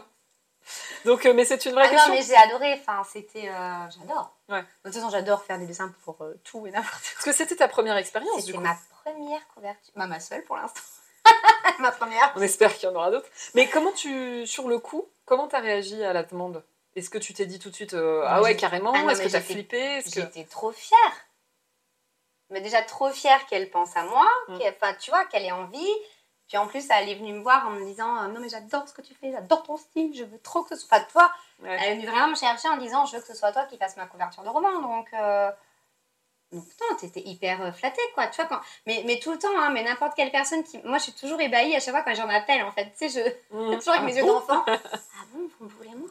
C'est trop gentil. Tu sais, j'ai toujours ce toujours ce truc, euh, mais même pour un logo, des fois, euh, des fois les gens sont adorables, ils m'appellent, ils me disent Oui, est-ce que vous pouvez me choisir euh? En fait, j'ai Ah ouais. l'impression que les gens, du Ah coup, ouais. c'est inversé, tu sais, les gens. euh, J'ai l'impression que des fois, il y a- certains passent comme un casting au téléphone, savoir si je vais bien vouloir leur faire leur logo, et c'est Ouais. c'est adorable, quoi. Enfin, c'est un peu Oui. inversé des fois, et, euh, et euh, c'est hyper touchant. Enfin, Ouais, non, non, mais je vois ce que tu veux dire. Tu un vois, côté, euh, et on, on veut ta patte à toi, quoi. ouais, Ton, ton, ta- ton identité, parce que c'est ça aussi, en fait. Mm. Tes dessins, c'est toi, en fait. C'est Ouais. ce que toi, tu dégages, quoi, quelque part. oui. Ok. Est-ce que tu as essayé euh, de prendre des contacts ou de, de voir pour pouvoir en refaire d'autres, des couvertures de romans? Non, j'aimerais beaucoup. Euh, j'y ai pensé. J'ai pas eu le temps Hmm. de. C'est plutôt une bonne chose, quelque part. J'ai pas eu le temps de démarcher. Je pourrais démarcher euh, Des, bah, des maisons ouais. d'édition ou, euh, ou même des, ouais, des maisons d'édition jeunesse aussi ou bah, plein de choses. En fait, il y a, y a tellement de. L'illustration touche tellement de domaines. Ouais. Mais j'allais te parler du jeunesse et effectivement, c'était quelque chose qui pouvait euh, t'intéresser. bah, j'ai fait des jeux pour enfants du coup Oui, euh, l'année dernière, plus, donc ouais. j'ai touché un peu à ça. C'est vrai que bah, il y a que pour ça où j'ai fait du jeunesse, parce que souvent on me dit ah t'es illustratrice, euh, tu fais pour les enfants. C'est- on est vachement catégorisé C'est vrai là-dessus. que le terme illustratrice a tendance tout de à suite. être connoté enfant, alors suite, que bah non, en Alors fait. qu'en fait sur tout ce que j'ai fait en deux ans, euh, à part des fresques dans des écoles, Mhm. sinon et le jeu, sinon non, je, je bosse qu'avec euh, des adultes. Mhm. Mais euh, N'est pas l'air aussi dépité. Mais après, des, des- des- des dessins, t'en as partout. Le monde est fait de dessins. Enfin, tu sors, euh, t'as des affiches, t'as des trucs, des- t'as du dessin partout. Donc, euh, donc ouais, non, il y a, y a- y a du boulot dans le dessin. euh. Oui, puis en plus, si effectivement euh, tu lis à chaque fois le roman, ou en tout cas, alors, je sais pas dans les maisons d'édition comment ça se passe, si le. t'envoient ou Je pas, pas. Après, ou c'est au moins un extrait, moins quelque cette chose, chance, quoi. Ouais. si tu veux, là, de, de, de bosser finalement pour moi et à ma manière aussi. Mhm. Donc, euh, c'est vrai que je, je mets les, mes propres règles du, du Ouais, jeu ça. avec la Toi, personne avec laquelle je, je travaille. Et euh, moi, je marche vachement au feeling et je suis, vach... enfin, je suis un peu une éponge émotive aussi. Et euh, moi, j'ai besoin que, que, que, que- voilà, de, de, de lire, de m'imprégner. Et c'est exactement pareil pour un logo. Et pourtant, on pourrait dire un logo, il n'y a pas d'âme dans un logo. Bah si, en fait. Enfin, moi, en tout cas, c'est... C'est pas ma vision à moi. Moi, je fais pas du, du logo. euh, Puis il vaut mieux qu'il y ait une âme dans un logo voilà, si on veut moi, dégager je, quelque chose. Quoi. je- souvent, voilà, le premier rendez-vous il dure une heure, une heure et demie au téléphone et on, moi, Ouais. j'arrive à, à cerner vraiment la personne et à savoir le pourquoi du comment de son entreprise. Et, euh, et c'est peut-être aussi pour ça qu'on vient me chercher aussi pour ce type de logo-là. Et, euh, Ouais. parce que, parce que j'y mets, euh, voilà, j'essaye de mettre de l'âme de la personne et moi, j'essaie d'apporter ma touche. Et comme je dis, c'est pas moi qui le, enfin, on le fait à deux, quoi. S'il y a des gens là dans le chat qui, euh, je sais pas, euh, soit euh, sont euh, auteurs, autrices ou éditrices, qui ont déjà travaillé avec des illustrateurs, des illustratrices, dites-nous comment ça se passe. Est-ce que vous savez si ils ont lu le livre avant N'hésitez pas à nous en parler. Je sais pas si là il y a des gens dans le chat qui correspondent à ce cas de figure là, mais en tout cas, euh, on est curieux de savoir aussi. euh, Bah, après, moi, j'aime bien lire aussi. Peut-être que si Ouais, mais moi, je trouve ça pas du tout bien. lire. euh, Moi, je trouve si ça génial les que tu le lises en fait, parce que justement, tu peux, avec un extrait, c'est comme, c'est comme quand on voit ton manuscrit à une maison d'édition et que la maison d'édition, elle te dit non, on prend que les trois premiers chapitres. Bah oui, mais les trois premiers chapitres, c'est pas le roman, c'est les trois premiers chapitres. Et ou alors, envoyez-nous juste un synopsis. Bah non, parce qu'en fait, tu vas pas, du coup, tu vas pas me juger sur, bah mon roman. Tu vas me juger sur ce que je t'ai envoyé là, et si je suis pas bonne pour te faire un synopsis, bah je l'ai dans l'os quelque part, quoi. Ouais. Et, et du coup, c'est plus un document de vente que juste le produit brut que, que tu dois faire. Ce qui n'est pas du tout la même chose. Et, et du coup, bah, tu te fais juger sur quelque chose qui ne te représente pas à proprement parler. Ouais. Donc, du coup, je trouve ça absolument super de, que toi, tu dises, bah, je veux lire, parce que c'est comme ça que je vais m'imprégner de l'univers de la personne. Clair. Parce que, tu vois, c'est marrant, mais en voyant ta couverture, euh, par rapport à d'autres choses que je t'ai vu aussi publier, euh, t'as d'autres styles aussi, je trouve. Et, euh, et, et du coup, là, j'ai l'impression que c'est le style qui collait à Anne et qui collait à son roman. Mais il y a d'autres choses, en fait, quand Ouais. je te vois faire de l'aquarelle ou quoi, Ah bah ça n'a rien à voir. Enfin, Ouais, je suis un peu le caméléon. euh. mais ouais, mais c'est génial aussi parce que du coup, quelque part, euh, même euh, une, une personne qui va dire ah bah, j'aime- j'aimerais bien lui demander de faire la, la couverture de mon roman parce que j'adore la personne, elle a l'air d'avoir un super univers, mais ah bah là, si je vois la couverture de Anne, ça correspond pas forcément à ce que je cherche. Mais en fait, euh, allez, après, quand- allez chercher ouais. parce qu'il y a d'autres choses Quand aussi. tu scrolles sur Insta, tu vois bien quand même que. euh, Oui, il y a ce, il y a ce personnage Mais, un euh, peu des oui. fois qui revient ou quoi, où on le voit, mais je mais non, à l'aquarelle tu- tu déjà. vois- voilà, tu vois des styles différents. Je, Ah je oui, fais des toiles aussi en acrylique, ça n'a absolument rien à voir. Oui. Je vais bomber sur un mur, ça n'a absolument rien à voir. C'est vrai. Euh, T'as fait, bah, par exemple, euh, euh, t'as fait un live painting où là c'était plutôt euh, géographique, si je me souviens bien. peu ce Ouais. que t'as fait, bah, la photo que j'ai mise sur Instagram, euh, ça le, représentait. la- le euh, pilier. Ouais, alors ça, c'était, c'était, ça représentait sur un- le thème de la mer, mais c'était, Oui. c'était plus graphique. Mais dans les formes, c'était Ouais, plutôt graphique, c'est ça que je voulais ouais, dire. Oui, c'était t'avais un thème qui ressort effectivement. Mais, parce euh, qu'on m'a demandé un thème mer, donc je Ouais. suis complètement. euh, c'est aussi ce qui va différencier juste un artiste qui fait de l'art juste pour lui, pour Mm. véhiculer un message. Moi, je suis illustratrice, mais je fais l'illustration de commande. Ouais. Donc, euh, je, quand je crée, c'est parce que derrière, il y a une commande, principalement. oui, je tu vas moins créer pour toi, c'est ça que tu veux dire? Bah, je vais faire mes petits dessins sur Insta et tout, mais euh, je, je, je- c'est-à-dire que je, je crée pas et après, je mets en vente. Ouais, je vois ce que tu veux dire. Tu, en fait, c'est, je fais l'illustration de commande, c'est-à-dire que je réponds à un besoin Hmm. à une commande, à un brief, à un cahier des charges, tu vois? Donc ça casse un peu le mythe hein, quand je dis ça comme ça, mais, mais ça veut dire que je m'adapte vraiment aux besoins de ce que vous voulez comme illustration, que ce soit pour un jeu, un bouquin, ou, ou une fresque, ou une newsletter, ou un blog, ou, ou une page d'accueil d'Internet. Enfin, ça, tu vois, ça, c'est hyper large en fait. Mais derrière, je réponds à un brief. C'est- c'est- alors ça me ça m'amène une, une- une question, mais euh, si tu devais créer pour toi, du coup, Ouais, qu'est-ce que tu ferais? Ça- alors, ça me bloque. Ah ouais? En fait, ça me met un stress. Ça me... Ah ouais. Mon mari le sait beaucoup. ça. Mhm. Parce que des fois, euh, tu vois, on, avait, on a un grand salon et il me dit euh, là, je verrais bien une grosse toile, euh, c'est super grande. Ouais, ouais, ok. Euh, elle me dit, tu nous fais ça. Ouais, ouais, ok. Mais j'ai mis mes 6-8 mois à faire le truc. Ah ouais. Bon, t'as fini par le faire. J'ai fini par le faire, mais je l'ai recommencé trois fois et il Ah y a des couches et des couches. Alors, ça se voit pas, hein, mais parce qu'en fait, ça ne m'allait jamais. Ouais. C'est-à-dire que quand c'est pour moi, si j'ai pas. un... Ou alors, il faut que je m'auto-brief. Je me mette un brief, tu sais. euh, C'est ça. Tu et- réponds à ton propre Et questionnaire. tu vois, j'allais le voir et me dire, mais tu veux quoi? Tu veux quoi? Je sais pas, il me dit, fais ce que tu veux. tu vois, Quelle catastrophe tu sais. Parce que, en fait, j'ai un esprit qui part tellement dans tous les sens Hmm. que c'est que c'est compliqué, du coup, quand tu me dis, vas-y, fais ce que tu veux. Mais pourquoi? Pourquoi? Pour qui? Quelle couleur? Tu vois? Alors. Quand, quand je sais que c'est pour euh, tel client, donc je sais du coup, tu vois, la psychologie des cou- couleurs, je sais que cette entreprise-là, elle va euh, vouloir, elle va parler à euh, ce type de client. Donc moi, du coup, je vais choisir en conséquence. Mais quand tu me laisses carte blanche directe, si c'est pour juste comme ça, tu vois, ça me... Mm, mm. Eh bien, j'ai l'impression que je suis dans le vide. C'est comme si je me jetais d'un... En fait, j'ai le vertige, donc t'imagines Enfin, L'angoisse. Mais tu vois, c'est ça qui est intéressant et que, qui, qui me fait encore plus dire que tu as ta place dans cette émission, euh, dans cet épisode-là, c'est euh, c'est que c'est des choses euh, qu'on se dit aussi quand on écrit. Ouais, mais je pense qu'il qu'on a- on a faut se mettre un cadre, parce que sinon ça part dans tous les Je pense sens. qu'il y a beaucoup de similitudes, en fait. Ben, c'est de, la de création, euh, en fait. Je pense qu'on peut euh, regrouper ça dans le processus créatif et Il de faut dire. pas partir euh, dans tous les sens. Enfin, tu vois, ne serait-ce que de choisir une palette de couleurs, tu vas Mhm. pas mettre euh, 10 000 couleurs dans un dessin. Tu es obligé de te cadrer dès le départ, sinon ça marche pas. En fait. Alors, je suis très curieuse, euh, là tu as mentionné la psychologie des couleurs. Euh, moi, j'ai fait des recherches sur le, le symbolisme des couleurs euh, pour mon roman, parce que je passe à travers beaucoup, beaucoup de sym- symboles, dont les couleurs. Euh, mais du coup, je suis curieuse, euh, est-ce que, est-ce que tu connais un peu, alors, psychologie des couleurs, j'imagine que oui, tu as fait beaucoup de choses, mais les symboliques qu'on peut retrouver dans certaines mythologies ou quoi des couleurs, est-ce que tu les connaissais avant d'avoir ces trucs-là? Est-ce qu'elles se rejoignent ou est-ce que c'est deux choses complètement différentes? Alors après, les- c'est pareil. Tu vois, les couleurs, tu peux les... la psychologie des couleurs, je trouve, après plusieurs recherches pour des projets, tu peux aussi les faire parler comme tu veux. Ok. Parce que tu peux dire, euh, ah, cette couleur-là, ça va faire ça, mais en fait, tu vas chercher que dans, en effet, dans la mythologie, ah bah non, c'est plutôt comme ça. Enfin, Mm. Donc en fait, euh, Ça colle pas toujours ça et en colle même pas temps. toujours, ouais. et en même temps, souvent, tu as quand même du vrai, mais ça dépend comment tu l'interprètes, comment tu l'amènes. Ouais. Et quel objet tu mets derrière avec la couleur aussi. Ouais. Tu vois, il y a ça aussi, parce qu'il n'y a pas que la couleur, il y a la forme.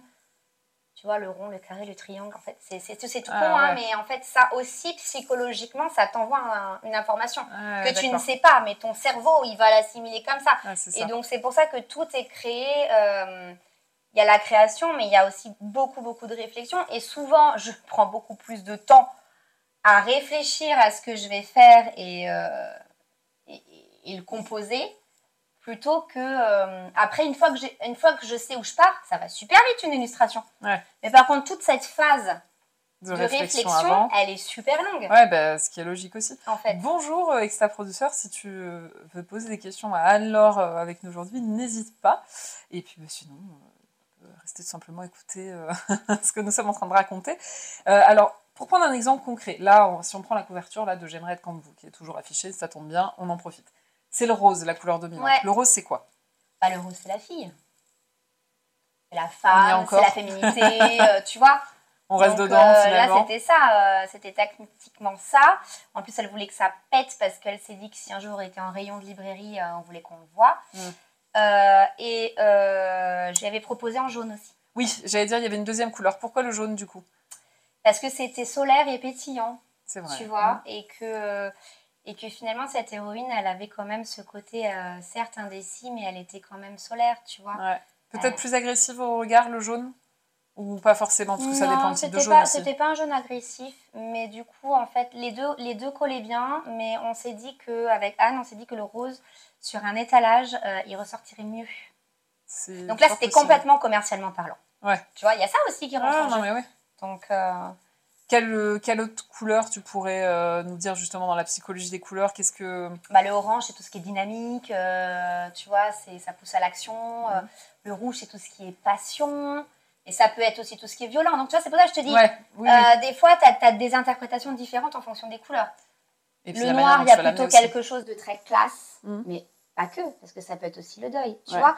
Donc, euh, c'est pour ça, c'est toujours à prendre avec des pincettes. moi, je prends mm. toujours avec des pincettes, il n'y a pas de règles euh, vraiment prédéfinies. Oui, et puis ça dépend comment tu l'amènes, en fait, quelque part. C'est ça, c'est ça. Voilà. Le bleu je prends, on dirait que c'est vert sur la caméra, mais pas du tout. Hein, c'est ah bleu, Ah oui, c'est vrai, ça fait très vert. euh, non, c'est bleu. Euh, le bleu, bah, le bleu, c'est souvent c'est la stabilité. Tu ah vois, ça, on fait confiance en fait ah à du bleu. J'avais le rêve, tu vois, sur le bleu. Mais tu vois, c'est ça. Enfin, donc, euh, tu vois, tu as confiance en moi parce que je suis en bleu aujourd'hui, tu vois. Donc tu es euh, exactement. Tu es complètement à l'aise. Euh, tu, me mets en confiance. En confiance. Alors c'est moi qui aurais dû mettre du bleu du coup si on se veut la logique. Oui parce que là du coup je suis pas du tout confiance. C'est du, du vert jaune, je sais pas trop quoi on pourrait dire. Moi le vert c'est l'espoir, tu vois non. Oui non mais voilà, c'est souvent l'écologie, la nature, la santé. C'est vrai. Tu vois, enfin, voilà, après, c'est. Euh, le violet. Le violet, c'est la créativité, normalement. Ou alors tout ce qui est euh, spirituel aussi. Tu ouais, moi le violet c'était sur le mystère, euh, ce genre de choses, ouais. effectivement. Les deux, ouais. Donc, ouais, enfin, tu vois, on pourrait écrire un roman. Ah, voilà, parlons-en. que tu illustrerais, évidemment. Euh, ok, et donc du coup, euh, ouais, là pas de projet euh, de roman, pas de discussion quoi, mais c'est quelque chose, ce que tu disais. Projet de roman pour les autres Non, alors moi dans ma tête j'en ai un, enfin plutôt un livre, mais pour, enfin que moi mmh. je ferais. Ah Mais j'en suis vraiment que à la pensée dans un fond de mon cerveau. Parle-nous-en. Dis-nous tout, on est là pour parler écriture. non, ouais, non, ça, alors ça serait plutôt un livre business. Ouais. Du coup. Mais mais ouais, c'est vraiment un projet. Enfin, mm. j'ai deux idées. J'ai un livre business en tête mm. et j'ai plutôt un roman graphique de l'autre. Ah, Donc, euh, je pense que j'aurai besoin de Anne Beson bientôt et de Agathe aussi. pour mes deux bouquins. Pour les deux projets. Autant je peux avoir euh, des idées et euh, autant je vais avoir besoin d'être coachée. je pense. Donc, ouais, donc, ouais, non, non, j'ai alors l'écriture, ça m'a toujours plu. Hein. Euh, j'ai toujours aimé lire. Euh, mm. ça fait partie des choses que, que, j'aime. Donc, euh, donc oui, j'espère pouvoir un jour faire ça. C'est plutôt quel univers? Ah, Moi, je suis très feel good. Hein. Ouais. Ah ouais. Donc roman graphique plutôt. J'adore les romans graphiques. Ouais. Mais même feel good, ouais. En fait, j'ai besoin de me faire du bien quand je lis. J'ai besoin de pas me prendre la tête. Mm. Donc, euh, donc ouais. Je comprends. Euh, on, est sorti du, sujet des couleurs. J'aurais pas dû, puisque j'avais une question sur Instagram que tu, que tu connais, je crois, euh, de quelqu'un qui te demandait quelle était ta couleur préférée? Mais qui c'est qui demande ça ah, On se demande vraiment. ma couleur préférée, c'est le jaune. Et voilà, donc côté solaire, pétillant. Ouais. Vraiment, on se demande où tu as été chercher ça. Ouais, franchement. Même pas aucune originalité, zéro. zéro originalité. Euh, j'ai eu une autre question sur Instagram. Euh, on va appeler ça la question mystère. Oh mon dieu. Euh, la question qui a été posée, c'est pourquoi? Pourquoi quoi? Libre d'interprétation. pourquoi je suis là, peut-être? Je, Libre d'interprétation. Comment tu prends cette question? Qu'est-ce que ça te fait ressentir? Eh ben, vous avez deux heures.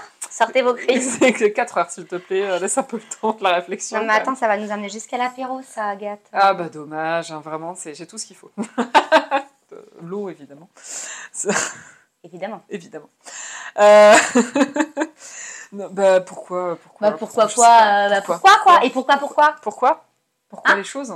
Euh, Amiral Gary, toi qui es peut-être encore là quelque part, qui se cache, si tu veux étoffer ta question. Le pourquoi je, je, te vends là complètement.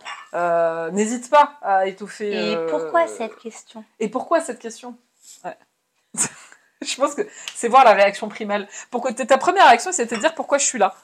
Bah oui, bah parce que j'écris pas de livre donc. Et pourtant, je t'ai posé la question. Vois, comme quoi. Et Peut-être qu'un jour tu me réinviteras euh, pour parler, pour parler de... ton roman graphique ou de ton livre euh, business. C'est vrai que j'ai pas eu encore d'invités qui sont plus sur un, des livres business euh, et pas des romans de fiction ou quoi. Ça mm. peut être aussi mm. quelque chose d'intéressant parce que ça reste de l'écriture.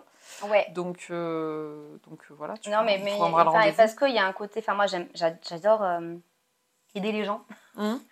Mm. notamment par rapport souvent à leur entreprise et c'est souvent qu'on me demande des conseils en fait, ne serait-ce que bah, juste pour monter l'entreprise et puis après pour essayer de la développer et puis euh, comment mieux communiquer, comment amener ta communication et, euh, Et c'est vrai que je, naturellement, en fait, souvent, je coach les gens, euh, on me demande, en fait. Ouais. Et je le fais toujours avec beaucoup de plaisir, euh, parce que je me dis qu'il y a des choses auxquelles j'ai galéré, peut-être j'ai pris plus de temps à, à découvrir, et si je peux faire gagner euh, des fois euh, quelques mois, euh, un ouais. peu de temps aux personnes, c'est toujours avec plaisir, en fait, que, Mm. que, que j'aide les gens. C'est souvent qu'on m'envoie des petits messages, des fois sur Insta ou sur LinkedIn. euh, sur les études que j'ai fait, sur comment j'en suis arrivée là, euh, sur comment j'ai fait monter ma boîte, et puis quel statut. Puis... Et puis tu sais, en France, administrativement, c'est super compliqué, c'est très lourd, et tout le monde n'a pas forcément les bonnes compétences pour comprendre le truc tout de suite. Et, Ouais. et c'est souvent que je réponds en fait aux gens, et c'est là où je me suis dit, mais pourquoi? Pourquoi je n'écrirais pas un livre? Tu vois Voilà. Et la boucle est bouclée, on en revient sur le pourquoi. Voilà, franchement, c'est beau. C'est beau ce genre de questions. Alors, justement, tu as fait, parce qu'on a parlé du parcours, tu as dit que tu avais repris tes études. À la- à la- Initialement, tu avais fait quoi comme études Alors, euh, après avoir fait un baccalauréat scientifique, option sciences de la vie et de la terre, Ah ben voilà, on est, on est en plein dedans là. je suis partie en fac de droit. Pourquoi? Pourquoi Pourquoi Euh, après deux premières années de fac de droit, je me suis dit euh, clairement c'est pas bah voilà il me c'est pas possible. Euh, donc je suis partie à Paris. et Non, j'ai- tu vois, tu illustres des articles comme quoi eh, La boucle est bouclée. la boucle est bouclée. Non mais euh, tu sais Y a tout pas d'erreur dans la vie. Non, je, je crois beaucoup au destin. Ouais. Et donc je suis partie à Paris faire mon école en deux ans Hum. de maquillage artistique. Ah, donc c'est ça, une école Donc de voilà. maquillage artistique. Ouais. Que tu as travaillé dans, dans quoi après? Tu... Alors plateau télé, principalement sur France 5 euh, pour des émissions en direct. Et puis euh, j'ai fait quelques clips euh, vidéo. Des choses qu'on peut connaître ou- ouais, enfin, ou plus, Willy Denzé, tu vois le truc. Ah ouais voilà. Moi, c'était ma, mon adolescence. Ouais, non. J'ai l'impression d'avoir euh, 60 ans. Non, alors qu'en plus, on n'a pas une grande différence d'âge en plus, mais. Et, euh, et après, en fait, rapidement, j'ai été embauchée par la marque Chanel. Donc, euh, j'étais maquilleuse du coup euh, pour Chanel, mais Ah, sur les ouais. stands de grands magasins à Paris. Donc. BHV. euh, Du coup, tu maquillais les visiteurs Ouais, c'est ça, les clients, dans le but de leur faire acheter le maquillage. Oui, bah oui. Tu vois, voilà. Oui, oui. Donc, en fait, euh, Ah, je vois le lien avec les magasins derrière. du coup. en fait, c'est comme ça que je suis arrivée Ouais. dans le commerce. Ok. En fait, tu sais, dans ma vie, ça s'est beaucoup passé comme ça, c'est chaque chose en entraîne une autre. Mm. Et je me pose pas vraiment de questions et je vais toujours un petit peu là où le vent me mène en fonction des opportunités. C'est exactement d'ailleurs comme ça que ça se passe aussi avec mes illustrations. Mm. C'est-à-dire qu'on m'appelle, ah tu fais ça, et ah bah alors soit oui j'ai déjà fait, soit ah bah non j'ai pas fait, mais euh, j'ai les compétences pour le faire, je peux t'accompagner là-dessus. Je le fais et puis après voilà, chaque chose en entraîne une autre. Hmm. Et bah c'est exactement pareil. Donc euh, le maquillage m'a fait, euh, fait enfin, travailler pour Chanel. Chanel m'a mis sur des stands où il fallait euh, bah, un peu alpaguer les gens euh, qui passaient dans les rayons. Allez, viens, venez vous asseoir, je vous maquille, nanana. Et puis du Ouais. coup, j'ai, euh, je suis tombée dans le commerce comme ça. C'est-à-dire que le but Ah, c'était ouais. de, bah, de vendre un maximum de maquillage aux gens euh, qui s'asseyaient dans mon fauteuil. Et ouais. oui, c'est marrant parce que passer du maquillage artistique aussi à ça, enfin, il y a Oui. tout un parcours derrière. Oui, mais, mais tu vois, tout est. Enfin, finalement, tout est cohérent et il n'y a pas de. C'est, c'est venu parce que voilà, du coup, il y avait le maquillage, mais il y avait la vente. Ouais, donc en fait, t'as pas arrêté le maquillage artistique, c'est que t'as fait la continuité. C'est ça. En fait, c'est ça. Et donc, on était sur Paris. Et puis, euh, quand je suis tombée enceinte euh, du coup de, de ma fille, avec mon mari, on se posait la question est-ce qu'on reste à Paris ou pas? Parce qu'on était originaire d'ici. Ah oui, je vais dire euh, ouais, c'est ça. Et du coup, on se dit que ben, nous, on allait rentrer. Et puis, on était loin de la famille et des amis. Donc, euh, Mm. voilà. Et donc, je suis revenue là. Et bah, évidemment, le désert. Et, euh, parce que moi, du coup, niveau boulot, maquillage artistique sur Paris, C'est- euh, sur Clermont, Ouais. compliqué. Ouais. Et euh, je me suis dit, c'est pas grave, je prends un congé parental, euh, je profite de ma pépette. Et, euh, et en fait, un jour, on m'a appelé, et, euh, quelqu'un de Paris, en fait, qui me connaissait, qui m'avait vu sur les stands, qui travaillait pour une autre marque, et qui m'a dit, écoute, on cherche une attachée commerciale pour l'Auvergne, l'Ardèche, l'Aveyron, pour une marque de parfumerie. Donc, Ok. il faisait parfum, enfin, principalement soins du visage, parfum et un petit peu de maquillage. Ok. Euh, et j'ai dit, bon, bah ok, parce que de toute façon, euh, qu'est-ce que je vais trouver d'autre? Euh, Donc, en fait, je suis partie trois ans. Donc là, du coup, j'ai vraiment été formée pour tout ce qui était soins du visage, etc., qui n'était pas forcément ma, mon, mon univers au départ. Ouais. Puis même le Et le commerce, en fait, parfum, à la base. du coup. euh, Donc, je suis tombée dans le parfum. Et donc, du coup, j'ai bossé dans les parfumeries. Et je faisais le tour toute la semaine, Auvergne, Ardèche, Aveyron, Auvergne, avec la voiture, hôtel, valise, La totale, quoi. la totale. Et j'ai fait ça pendant trois ans. Et après, euh, quand je suis tombée enceinte de mon fils, euh, je me suis dit, oh punaise, euh, bah, ça commence à me peser, tu vois, de partir du lundi au vendredi avec ma valise. euh, Ouais. Voilà. Je me suis dit, ça va pas le faire. Et, euh, et en fait, après, pareil, bah, voilà, les, les, les Galeries Lafayette cherchaient. euh, Ah, mais c'est comme ça, d'accord, tu travailles avec eux. les Galeries. Lafayette cherchaient euh, une responsable de parfumerie à l'époque. Euh, donc j'ai postulé. Euh, finalement, ils m'ont pas mis à la parfumerie parce que du coup, ils ont mis quelqu'un d'autre. Et moi, ils m'ont mis à la confection homme. Ok, d'accord. Donc en fait, je- je- j'ai débarqué là-bas. J'étais donc euh, responsable de- du secteur homme. Ah ouais, carrément en plus. Ouais. Avec une équipe, avec tu vois, une quinzaine de personnes. Enfin voilà, on était deux dans le rayon. Enfin, euh, et du Ouais. coup, voilà comment je suis encore plus arrivée dans la, la vente. Et en m'éloignant, pour le coup, Du côté un peu plus artistique ou un Et peu de la plus, parfumerie. euh, et de la parfumerie aussi. parce ouais. a le côté artistique, je Oui, l'ai bon, déjà ça plus, faisait, hein. oui, ça faisait que vraiment en l'avais commerce, quoi, tu Ouais, vois. Donc voilà, et, et puis au bout de trois ans, j'ai cycle de trois ans, faut le savoir.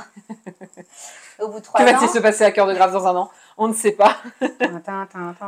Non, mais au bout de trois ans, je me suis dit, ah, euh, j'ai peut-être fait le tour. euh, puis tu sais, tu, tu, tu veux toujours plus. Et euh, hop, Pratique. pratique. et tu veux toujours plus. Et je me suis dit, euh, bah voilà, il cherchait quelqu'un pour une directrice de magasin. Et du coup, je me suis dit, ah, c'est cool, je vais être toute seule euh, Mm. à gérer mon équipe. Et euh, du coup, j'ai postulé et je suis partie faire ça. Enfin, et au bout de trois ans, euh, ah, mais qu'est-ce que je fous là? Pourquoi? Et là, c'est là, de en fait, de magasin de quoi, du coup, à ce moment-là? Euh, c'était Tam. D'accord. Donc, euh, Donc lingerie on était plus dans l'homme, du coup. Non, je partais à la femme, du coup. Non, mais- Trois ans à la chaque fois. hein. polyvalence. Et ouais, au bout de trois ans, je me suis dit non, mais clairement, en fait, en fait c'est là que je me, suis, je me suis rendu compte que je m'étais complètement éloignée. Ah bah, euh, on, est parti du alors, maquillage artistique, non, mais on arrive à peu directrice par magasin. Mais peu, en la fait. suite est logique en fait. c'était complètement logique Ouais, ouais. et cohérent. Je montais en compétence à chaque fois, Mhm. mais pas dans le bon domaine. Ouais. Tu vois ce que je veux dire? C'est-à-dire, je Mhm. montais en compétence dans le commerce et, euh, et j'ai des parents qui sont commerçants. Et je m'étais toujours dit, jamais. Ah, jamais le commerce pour moi. Et en fait, je, c'est comme, tu sais, Obélix, j'ai dû tomber dedans euh, toute petite parce que Ouais. mes parents avaient un hôtel-restaurant. Ah oui. Donc je vivais dans l'hôtel-restaurant. Donc j'étais continuellement avec des clients. ouais, ouais. Donc j'ai été euh, élevée dans ce contexte-là. Mhm. Et finalement, c'était bah, presque inné en fait. Euh, le contact avec les gens Ouais, bah est venu de là. C'est-à-dire que L'habitude, quoi. c'était Mhm. c'était mon univers et j'avais dit ah non je veux pas faire ça mais finalement c'est ce qui était euh, tellement cohérent enfin et logique et, et inné chez moi que du coup j'y suis revenue mais je me suis mais c'est là où je me suis dit j'ai j'ai pris du recul à un moment je me suis dit mais attends euh, c'est pas du tout le chemin de vie que j'avais dit que je prendrais tu t'es éloigné Et c'était quoi que tu t'étais dit?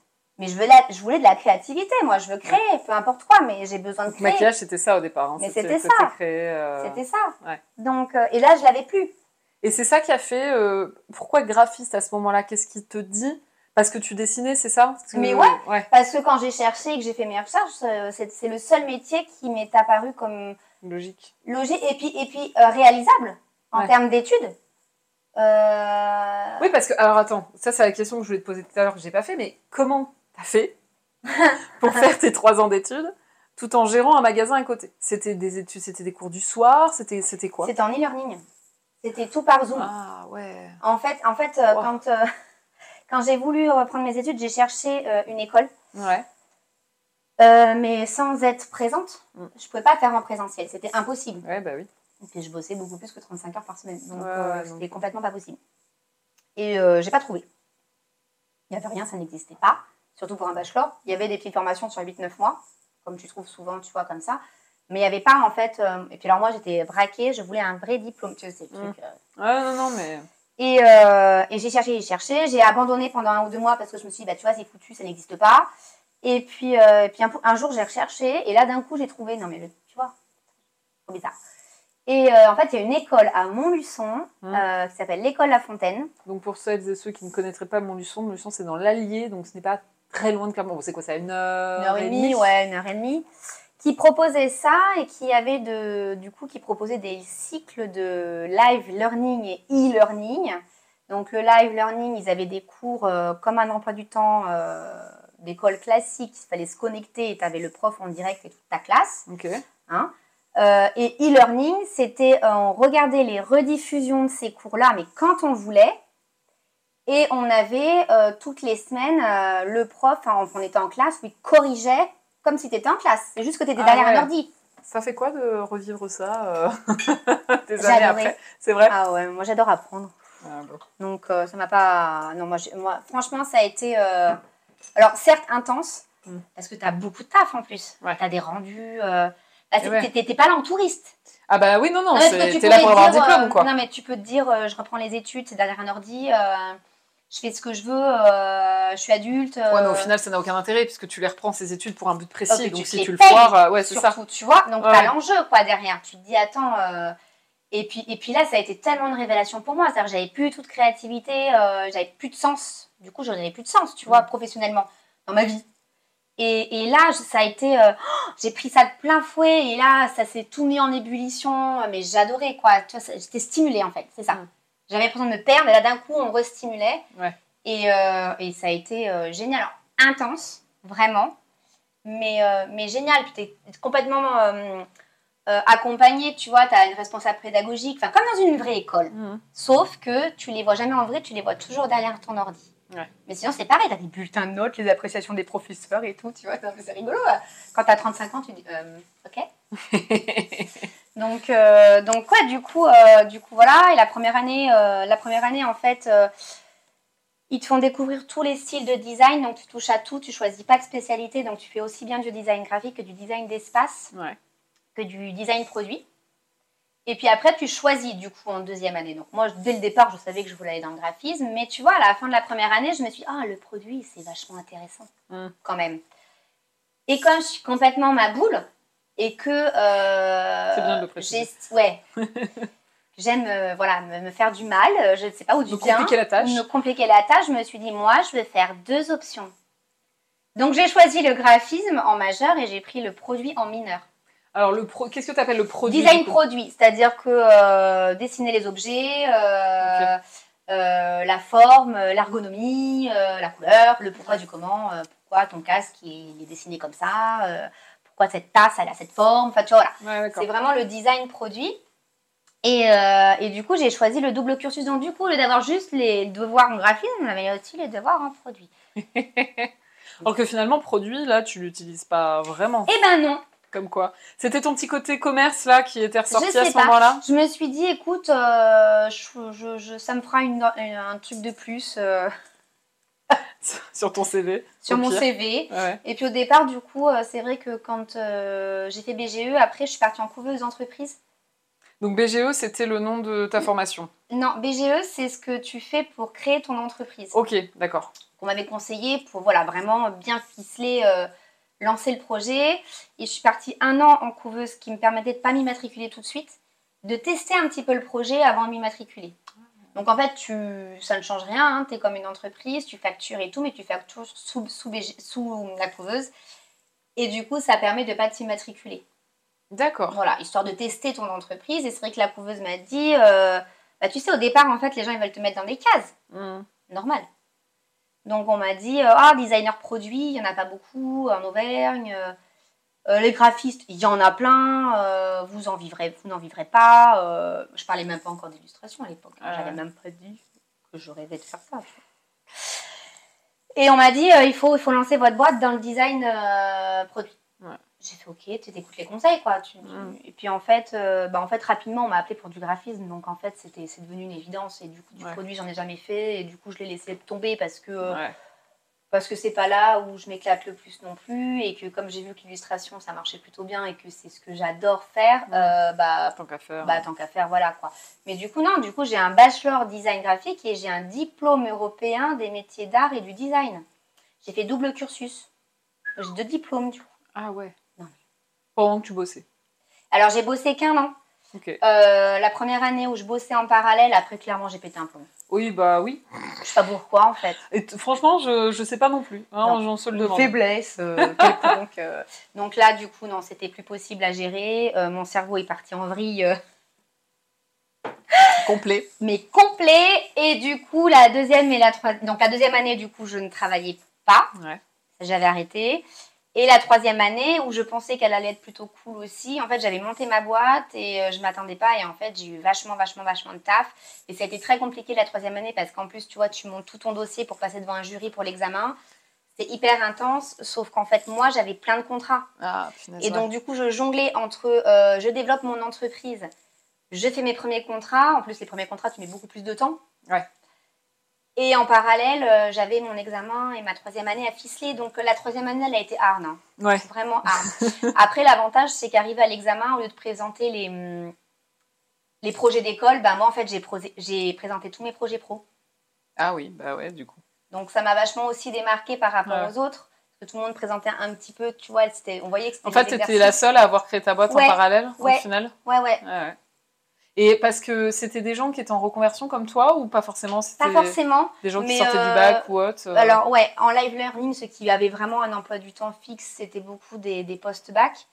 Et euh, moi, ma section, on était tous en reconversion, quoi, Ouais, bah oui. du coup. Parce Ouais. que voilà, on avait des horaires plus flexibles et c'était plus facile, quoi. Ok. Mais voilà. Je, je raconte vraiment ma vie, là. hein. Ah, mais c'est le principe. Alors, bon, avant, l'émission s'appelait euh, Dans la vie 2. Donc, tu vois, euh, là, c'est encore plus à propos sur, les... sur le fait de raconter sa vie. Mais euh, non, là, c'est bref de plume. On essaie de faire un truc un peu plus poétique. Je sais pas comment on va le Je sais dire. pas si ma vie est poétique. mais, Ouais. euh, Bah, écoute, en tout cas, elle est inspirante. Euh, Ouais, bah, on peut écoute, déjà se euh, dire ça. Non, mais si je peux montrer aux gens que tout est possible et que... euh, Oui, très clairement. euh, Mais par contre, on n'a rien sans rien, quoi. Faut Ouais. se donner les moyens et euh, ça tombe Ouais. pas tout cuit, quoi. hmm. Mais tu vois, c'est comme les gens qui me disent euh, Ah ouais, mais tu dessines. Non, mais ça, c'est un don. Hein.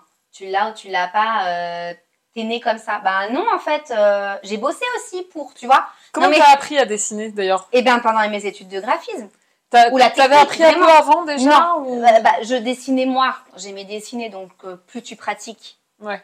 plus tu dessines. Ouais. J'adorais l'art plastique. Mm. Vois, J'étais la seule en bac S à avoir pris l'option art. Tu as déjà cherché là. Tu poses des bases comme ça. Non mais voilà, euh, j'avais pris quelques cours d'aquarelle quand j'étais ado, Mhm. avec un peintre de l'école de Murol, euh, qui était passé comme ça, il faisait des stages et je m'étais inscrite par hasard. Ok. Donc déjà, j'avais mis un, un petit pied dedans. Et puis euh, dans ma phase de re-questionnement, euh, quand, euh, avant de rattaquer les études, un ou deux ans avant, quand je te disais que j'allais rattaquer le dessin, c'est parce que ma fille cherchait des cours de dessin. Mhm. On n'en trouvait pas. Mhm. Finalement, il y en a très très peu quand même. Enfin, alors, sur Clermont, il y en a. Mhm. Il faut dire que j'habite dans un tout petit village au sud de Clermont et dans ce bassin-là, bah, il n'y a pas grand-chose. Ouais. Et on a trouvé, bah, c'était une graphiste justement qui, au sein d'une association, faisait des cours de dessin. Et, et donc ma fille a voulu s'inscrire. Et puis euh, quand je l'ai emmenée, il restait des places. Et c'était euh, enfant, ado, adulte. Enfin, c'était un peu tout mélangé, Mhm. mais à partir de 10-11 ans, tu vois. Et, euh, et je dis, ah, c'est génial. Et la prof me dit, mais inscrivez-vous aussi, en fait. Mhm. Et en fait, je me suis inscrite avec ma fille. Donc, c'est notre rendez-vous du mercredi après-midi. On allait au dessin. Et, et finalement, notre fils, enfin, mon fils aussi. donc, en fait, on y allait à trois. Bon. Et c'est là où j'ai vraiment rattaqué le dessin, où j'ai commencé euh, à apprendre avec elle quelques techniques que j'avais pas. Ouais. Tu vois, moi, je dessinais euh, par inspiration. Mm. Mais voilà, le pourquoi du comment, euh, savoir qu'il y a un point de fuite ou que ça monte, ça descend, ou que tu vois. Ouais. Je faisais un instinct, quoi. Mhm. Donc déjà, avec cette personne-là, ça m'a remis un peu sur le droit chemin euh, de quelques bases. Et en fait, très rapidement derrière, j'ai intégré l'école où là, clairement, la première année, euh, T'apprends beaucoup plus. euh. ah bah là, t'es vraiment sur le, enfin, voilà, vif du sujet où euh, tu te tapes euh, perspective en long, en large, en travers, anatomie en long, en large, à travers. Et là, du coup, voilà, là, t'apprends la technique, Mm. vraiment. Ce qui me manquait, ce que je n'avais pas. Ouais. Donc, du coup, voilà. Donc là, tu bosses, tu bosses vraiment Mm. la technicité du dessin. Et tu apprends aussi comment amener ta créativité, mais parce que ça se travaille aussi en fait. Ouais, bah, ça s'entretient. Hein, C'est En fait, le cerveau, c'est un instrument et tu le, tu l'emmènes là où tu as envie de l'emmener, quoi. Mm. Et donc, euh, voilà, tout ça, ça se travaille. Et, euh, et sans, sans cette école-là, non, j'aurais jamais eu les compétences pour faire ce que je fais là. Enfin, des fois, il suffit pas juste de savoir dessiner bien, quoi. Bah, oui, parce que graphiste, c'est ce que tu disais. Il y a quand même euh, toute la notion de numériser, de pouvoir le rendre disponible euh, aux entreprises pour qu'ils l'utilisent comme ils veulent. Donc, c'est un bon rendu sur ordinateur. Enfin, donc ça, ça demande des compétences aussi techniques, pure et Ouais, dure. ouais, de- ouais. Les tailles de fichiers, Euh, euh, voilà. quel fichier tu utilises plutôt pour un site, plutôt pour un post, plutôt pour du, du print. Mm. Enfin, je veux dire, ça s'improvise pas, quoi. Tout à fait. Oups là. Oui, voilà. Je relève la l'image de la couverture. Mais euh, oui, c'est vrai que c'est bon aussi de le rappeler. Quoi. Euh, il peut y avoir une appétence naturelle, effectivement, vers le dessin, si tu aimes, etc. Mais ça, il faut l'entretenir, il faut le développer, il faut le travailler. Puis quoi, quand partout, hein. quelque chose, tu, le comptes, tu ne comptes pas, donc euh, tu ne comptes pas les heures à laquelle tu vas passer à faire ça, Mhm. cette, cette activité-là. Et du coup, bah, plus tu fais, plus tu deviens meilleur. Mais Mm. c'est pareil avec le piano, c'est pareil avec. Enfin, Ne montre pas ce panier au piano, il est un très mauvais exemple. Je ne l'ai pas touché quasiment depuis que je suis arrivée à c'est juste de la déco. Voilà. Non, c'est- pas juste de la déco. hein. J'en ai fait pendant 15 ans et depuis deux ans, j'ai pu me- le ramener ici. Mais il est juste Euh, Mais comme euh, pendant 5 ans avant, je n'avais pas pu l'utiliser parce que je n'avais pas eu la place dans mon précédent appart de le mettre, bah, du coup, j'arrive pas trop à m'y remettre. Mais il est là, je perds pas espoir. Au moins, il est là. aussi, j'en ai. Eh ouais. Je fais des pianos. Ah, bah tu vois. Tu vois, mon mari m'en a racheté un il y a deux ans. Ouais. Bah, parce qu'en fait, euh, je... c'est un peu bête, mais tu vois, quand, ton métier c'est ta passion, avant, quand je voulais me faire plaisir, je dessinais. Mais maintenant, il faut d'autres euh. Maintenant, quand, euh, quand j'ai fini ma journée de boulot ou que c'est le week-end et que je veux me faire plaisir, je dessine. Et du coup, mes enfants me disent Mais maman, tu travailles tout le temps. Et là, Ah je lui dis, je dis, Non, là, je dessine pour mon plaisir. Oui, mais si tu dessines, c'est que tu travailles. Bah oui, évidemment. Eh oui. Et, euh, et du coup, je me suis dit, attends, il faut que je, je pense qu'il faut que je me trouve un- une autre activité. Alors, même si euh, je pense que je dessinerai toujours tout le temps. Mm. C'est toujours un carnet dans mon sac. euh, il suffit que je sois à un endroit, une terrasse de café et que je m'embête, que je- Mm. j'attends quelqu'un, je vais avoir besoin de dessiner. Ouais. Tu vois, donc il y a ce truc. Ça, je l'enlèverai pas. Mais je me suis dit, il faut aussi peut-être quelque chose pour ouvrir un peu mon cerveau. Et en ouvrant le cerveau, ça te recrée une créativité pour le dessin. Tu vois, voilà, c'est tout est lié. Hein, Mm. Et, et du coup, euh, je me suis remise un petit peu au piano, mais là, ça fait aussi comme toi un peu moment pour la poussière parce que Ouais. faute de temps et d'énergie à arriver le soir, j'ai parce que ça, ça- c'est cérébral quand même, tu vois. Mais des moments, t'as ouais. besoin de déconnecter. C'est ça, c'est que moi, euh, j'ai- j'avais atteint le stade où je connaissais toutes mes partitions par cœur et limite, euh, euh, même quand je retournais euh, chez mes parents, il y avait le piano et que je m'y remettais, euh, limite mémoire musculaire et du coup, je me souvenais des choses. Là, quand j'y ai retouché, quand plus revenu. Ah bah c'est-à-dire que la mémoire, quand tu t'es aperçu que la mémoire musculaire elle est plus là, déjà tu te fais un euh, ah mince, Euh, moi qui avais pris pour, enfin pas pour acquis, mais le fait de me dire ah ben finalement j'arriverai, ça me reviendra toujours un peu Mm. naturellement. Maintenant il faut le rebosser. Euh, les partitions, j'ai de plus en plus de mal à les lire. Je me commence c'est honte sur moi. Je me fais des notes pour me dire quelles sont ces notes-là, alors que j'ai appris le solfège. hein. Enfin, je me suis tapé des années de solfège. Mon Dieu, le rythme, les machins, les trucs. Alors j'ai un pote, il dit que je suis arythmique. Alors c'est génial hein, quand tu fais 10 ans de solfège, tu vas te merci, ça fait plaisir. Mais en fait, euh, ouais, c'est ça. C'est que, euh, en fait, ne serait-ce que de- le temps que je passe à déchiffrer les partitions, déjà ça m'énerve parce que parce que c'est tout un truc que j'ai perdu. Euh, et du coup, j'avais difficilement réussi à atteindre le stade où je prenais du plaisir à jouer. Et là, tu as eu toute la régression où du coup, tu reviens au stade où il faut le bosser et bah du coup, c'est plus le but quoi. tu vois, c'est pareil avec le dessin. Il Ouais. suffit que je parte en vacances et que je dessine peut-être un peu moins ou pas trop.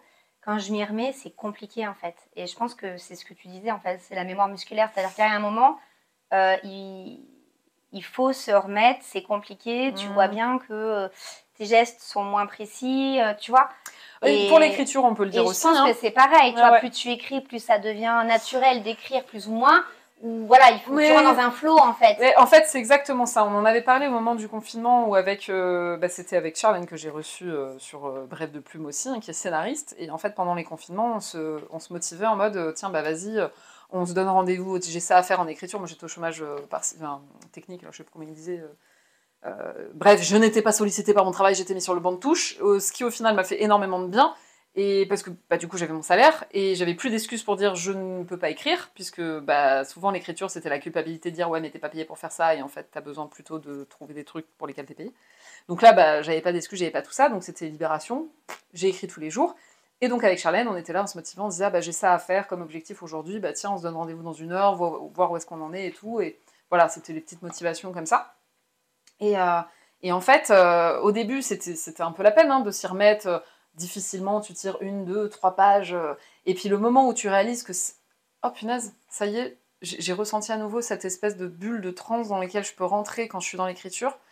Et là tu dis, oh, ça faisait longtemps que je l'avais pas ressenti. Mm, mm, mm. Mais c'est aussi arrivé parce que j'écrivais tous les ça, jours. c'est un entraînement. Mais c'est comme les sportifs. hein, euh, C'est pareil. C'est ça, faut, faut l'entretenir, faut, faut continuer, faut faire du, faut Donc s'accrocher. non, ce faut- n'est pas, euh, je n'ai pas de don particulier. J'ai juste, euh, j'aime quelque chose, t'as une créativité. On peut quand même J'aime reconnaître ça, que tu as une j'aime créativité. ça, et après, bah après c'est du travail quoi. C'est ça. Ah bah, le roman, on le dit souvent aussi. hein, on dit, ah, moi j'écris quand, quand je suis inspirée. Euh, Ok. Mais Finis, finis un roman travaille, en comme ça. finis un roman en, en décidant de n'écrire que quand tu es inspiré. C'est ça. bon courage. C'est une discipline aussi. C'est un travail, c'est un système à mettre en place, un entraînement, euh, c'est des contraintes aussi des fois, c'est des obligations. Ouais. Voilà, mon atelier, euh, j'en ai qui m'ont dit ah non mais là, vous m'avez donné sans contrainte, ça m'a complètement bloqué. Moi je travaille, je peux pas faire écrire sous la contrainte. Je dis alors je comprends, je veux vraiment, hein, je, je, comprends parce que ça donne le sentiment de bloquer la créativité. Mais juste avant, vous m'avez dit que vous aviez un projet d'écriture, euh, c'était l'autobiographie en plus. Je dis des contraintes, il va falloir vous en mettre pour le terminer. Je, suis désolée de vous l'annoncer, mais, euh, mais, il va falloir en fait, mm, mm, parce mm, que parce qu'en fait, euh, sinon il va manquer un cadre pour réussir à aller jusqu'au bout du projet. C'est clair. Donc euh, tu vois, c'est là où sur ça, on, sur, on va dire les métiers créatifs pour englober le truc. Hein. Mais mais c'est ça, c'est pas c'est pas ah t'as de la chance. Bah, ou non, parce que souvent je me galère hein, aussi, on va pas se mentir, hein, c'est beaucoup de périodes de galère avant de réussir. Oh, c'est facile pour toi. Ah, c'est facile pour toi. Ah, mais euh, tu vis ton, ta passion. Ouais, mais alors attention, parce que vivre de sa passion, ça peut aussi écœurer de la passion. Est-ce que ça t'est déjà arrivé? Eh ben non. Mais arrête, tu me fais peur. jamais, jamais écœuré d'écriture, hein. j'ai jamais été écœuré de l'écriture. Mais des fois, on dit toujours faut faire attention avec le travail passion parce que ça peut avoir euh, le côté où à un moment donné, euh, ras la casquette. Non, alors des fois, ça me le fait quand je sens qu'il faut que je parte en vacances, tu vois. Euh, mais euh, en fait, du coup, je, je dessine plus sur tablette. Ok. Voilà, ça peut m'arriver euh, de d'en avoir marre de faire de l'ordi, en fait. Ouais. Tu vois, de saturer un peu tout ce qui est informatique. Et, mais du coup, en fait, ça ne m'écarte pas du dessin parce que du coup, bah, en fait, comme je peux dessiner de 10 000 façons différentes. Et ouais, c'est l'avantage. bah, en fait, du coup, voilà. c'est pour ça, en général, quand je pars en vacances, j'essaie de ne pas emmener ma tablette. Mmh. Je dis j'essaye. Parce que je me dis toujours, attends, s'il y a un truc qui tombe pendant mes vacances, il faut que je puisse pouvoir répondre. Ah là là, c'est pas des vacances alors du coup. Non, j'ai du, mal à, à, couper à 100%, mais, euh, mais du coup, j'essaie de me faire un petit carnet euh, de vacances euh, avec l'aquarelle ou l'écran de couleur ou les feutres, ça dépend de mon mm. envie du moment, mais du coup, ouais, non, il y aura toujours du dessin quoi. Mais tu vois, c'est là où je me rends compte que je crois qu'on n'est pas tant écuré du, de la pratique en tant que telle, que ce soit le dessin, l'écriture ou quoi, ça va plus les à côté qui vont fatiguer. Mm. Le... Euh, en plus, l'exemple que j'ai en tête, ça n'a rien à voir avec euh, ça, mais je pensais au journalisme, parce qu'on dit souvent le métier passion. Euh, être sur le terrain, j'ai toujours adoré ça, faire du reportage, j'ai toujours adoré ça. Par contre, la saturation, elle est venue de tout le reste, en fait. Tout ce qui était autour, de toute l'organisation autour. Et en fait, je me dis que c'est peut-être plus ça qui, à un moment donné, fatigue, plus que la pratique en elle-même qu'on apprécie, en fait. Ça vient te polluer, en fait. C'est ça. Ouais, c'est ça ça pollue, euh, je sais pas, la vibe, la créativité, mm. tout ce que tu veux en fait. C'est tout ce qui, ce qui s'ajoute. Mais bon, des fois, c'est des passages obligés aussi, hein, c'est ça qu'il faut retenir. Mm, mm, Mais bon. Quel conseil tu donnerais alors du coup pour euh, des personnes euh, qui souhaiteraient se lancer dans un métier créatif? On va peut-être faire ça de manière un peu plus large. Quel conseil je donnerais à quelqu'un qui veut se lancer dans un côté créatif, dans un métier créatif? Euh, bah, euh, bah, il faut y aller, quoi. La fille, c'est tout est simple. Mais des fois, c'est pas plus compliqué que ça. Non, euh, bah, alors, faut y aller, mais alors, faut se faire connaître. Mmh. Et on va me dire, mais comment on fait Eh ben, il faut être présent. donc, bah, sur les réseaux. Mmh. Parce qu'en fait, j'en ai connu plein qui me disent, ouais, j'ai pas de boulot. Ah, c'est quoi ton Insta? Ah non, je suis anti-réseau. ouais, alors clairement, à l'heure actuelle, c'est compliqué quand même. Hein. Si tu es anti-réseau et que tu n'es pas sur les réseaux et que tu veux faire un métier créatif, euh, que, que, tu sois céramiste, euh, que tu sois euh, illustratrice, que tu sois, que tu sois designer papier, que, voilà, que tu fasses un métier vraiment créatif, si tu n'es pas sur les réseaux, comment tu veux te faire connaître quoi Tu vois mm. Et, et, puis bah, de sortir aussi, de, de, rencontrer du monde. Donc là, c'est les réseaux vraiment comme Et les filles, enfin il y en a plein, hein, Benny. Euh, regardez dans votre région, regardez dans votre ville. Enfin, tu euh, tapes hein, les réseaux d'entrepreneurs, il y en a plein. L'idée, c'est de choisir lesquels avec euh, tu as des valeurs communes et dans lesquelles tu te sens bien, mm. sans pression et voilà, avec des gens bienveillants. Et, et tu vas créer ton petit réseau autour de toi naturellement. Mais, euh, mais tu peux pas rester dans ton atelier euh, en, mode, euh, en mode ermite, quoi. Ça marchera pas. Et souvent, c'est ça qui est un peu compliqué parce que souvent, les artistes, on aime être dans une bulle quand même et pas trop être tout le temps avec les gens. Mm, mm. Alors, tout le temps, c'est pas grave, mais il faut pouvoir quand même y aller. Et ça, c'est toutes mes expériences du commerce, moi, qui m'aident aussi par Ouais, rapport à bah, ça. ouais. C'est-à-dire que j'ai j'ai un contact qui est plutôt facile et, euh, et ça me pose pas de problème d'aller vers les gens. Mm. Donc j'ai pas ce côté timidité déjà qui peut, tu sais, mettre un, tu peux faire un Ouais. fossé, les gens très timides, ça va être compliqué euh, d'aller dans une soirée où tu connais personne parce que, enfin voilà. Mais entourez-vous, vous avez forcément des, des copains, des copines euh, qui peut-être sont entrepreneurs et allez-y à plusieurs quoi. Mm. Mais euh, il, faut, il faut se faire violence, tout passe par la com en fait. Ouais. On en revient au même, tu peux être le meilleur des créatifs, si tu as une com de merde, C'est compliqué. Ça va être compliqué. Ouais. Donc soit tu arrives à, la créer toi-même, soit tu fais appel à moi. non mais voilà, enfin, soit tu t'arrives à te faire accompagner, soit, soit tu, tu le fais toi-même parce qu'il y a plein de tutos. Hein, euh, Ouais, ouais. euh, Ou alors, soit a c'est vraiment pas ton professionnels truc, et qui dans ces cas, tu te fais accompagner par Ah des ouais. professionnels, que ce soit des graphistes, des agences de com, euh, qui peuvent t'aiguiller euh, là-dessus. Mais, mais tu es obligé en fait de communiquer sur ce que tu fais. Ouais. T'es Toi, obligé. c'est Instagram, t'as un site internet Ouais. Ouais. J'ai Instagram, j'ai Facebook, j'ai LinkedIn, j'ai un site internet. J'ai jamais vu ton site internet. tu vois. Alors il est en le pauvre en désuétude totale. Ah. Non, euh, bah, en fait, il a été créé euh, au lancement de Cœur de Graphe. Ouais. Et il est resté tel quel. Ah. C'est pas bien. pas du tout. C'est vraiment pas bien du tout. Euh, en fait, à chaque fois, je me dis, dès que j'ai un temps creux, je m'y mets. Mm. Et à chaque fois, je me dis, ah, le mois prochain, c'est bon, j'ai moins de taf, euh, je vais m'y mettre. Et en fait, j'y arrive jamais. Donc, ce qui est plutôt bon signe. Mais en même temps, c'est pas cool parce que euh, du coup, ceux qui vont que sur mon site internet euh, se rendent absolument pas compte de ce que je fais. Parce que c'était euh, des choses il y a deux ans. Ouais. Et que c'est passé tellement de choses depuis. J'ai fait tellement de super projets Ouais, que du coup. qui sont pas, ils sont pas dessus en fait. Et ouais. Du coup, c'est Et, euh, et du coup, c'est hyper dommage. Mais écoute, il y, en a, il y en a quand même qui me contactent par mon site internet et qui n'ont jamais vu mes réseaux sociaux et qui me- m'embauchent quand même par mon site internet. Donc je me dis que écoute, fonctionne quand même. il a le mérite d'exister, il est là, il faut que je me fasse violence. Ça fait partie vraiment de mes objectifs euh, rapidement. Ouais. Mais euh, je cours toujours après le temps, quoi. C'est euh, Ouais, c'est toujours le. Moi, des fois. Je vais te donner l'exemple de ce matin. hein. Ce matin, euh, je- je reviens de mon sport, je me mets sur les trucs.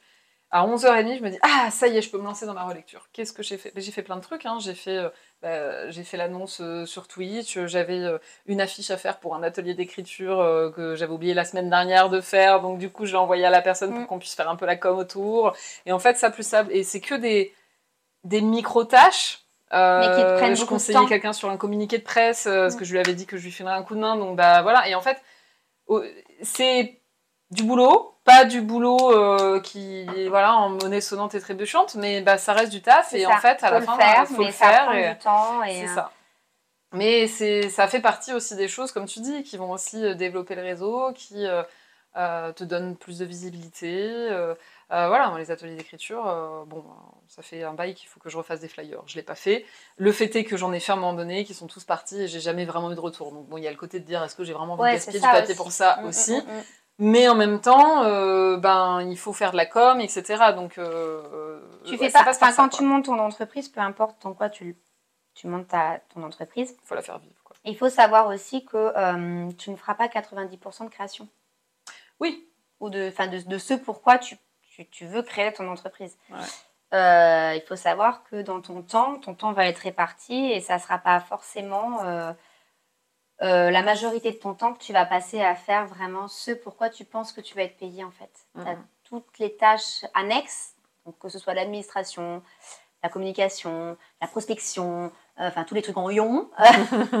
et, et en fait, ça prend beaucoup de temps et c'est vraiment nécessaire pour ta boîte. Dans l'administration, tu n'as pas le choix, hein, t'en es mort pas. mais- prospection, tu as besoin d'en faire beaucoup ou au final, pas tant? Bah, j'ai tendance à dire non, mais en fait, si, à partir du moment où à chaque fois que je vais à une soirée de réseau, ça reste de la prospection même. vrai. Non, mais c'est vrai. Alors, euh, c'est de la prospection. euh, Attends, je vais, je vais ressortir un terme. J'ai fait une, fait une formation il n'y a pas longtemps Ah oui, j'en ai entendu parler. qui m'a fait vachement rire. Euh, donc, tu as deux sortes de prospection. Là, les, les- les filles qui étaient avec moi, peut-être ce jour-là, si elles sont là, vont, elles vont se reconnaître. Tu as deux sortes de prospection. Tu as la chasse et la pêche. Déjà, là, Euh, dit comme ça, ça me vend du rêve. D'ailleurs, j'avais dit que je ferais une illustration là-dessus. J'ai pas eu le temps. Faut absolument que je la fasse. C'était trop drôle. Écoute, je vois l'image dans ma tête. En fait, je vois le monde en image.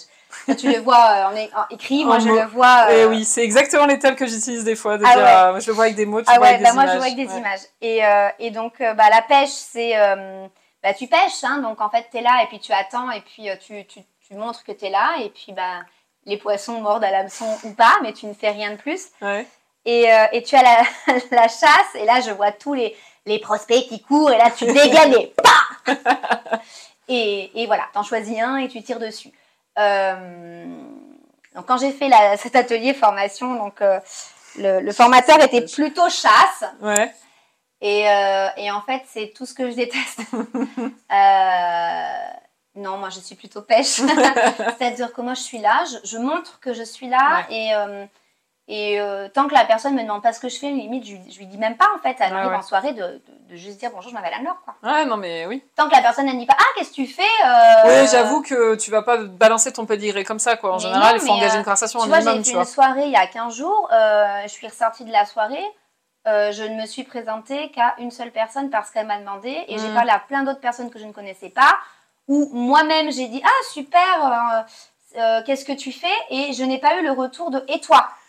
Ça m'est déjà arrivé aussi, mais du coup, tu le dis pas. Tu dis, Eh bah, ben, je je te demande ce que tu fais, tu me demandes pas, bah, je te le dis Voilà, pas. en j'ai fait. pris mon verre, ouais. Je, je- je suis allée parler à d'autres personnes. euh, une fois qu'on Ouais, avait ouais. fini de parler, euh, je vois pas l'intérêt en fait de dire Eh, moi je fais ça. Si l'autre déjà elle te demande pas, ça veut dire qu'elle que n'est pas intéressée. Mhm. je vais pas aller perdre mon énergie, euh, lui faire perdre son temps aussi, Mhm. parce que si elle n'a pas envie de savoir ce que tu fais, bah, elle a le droit.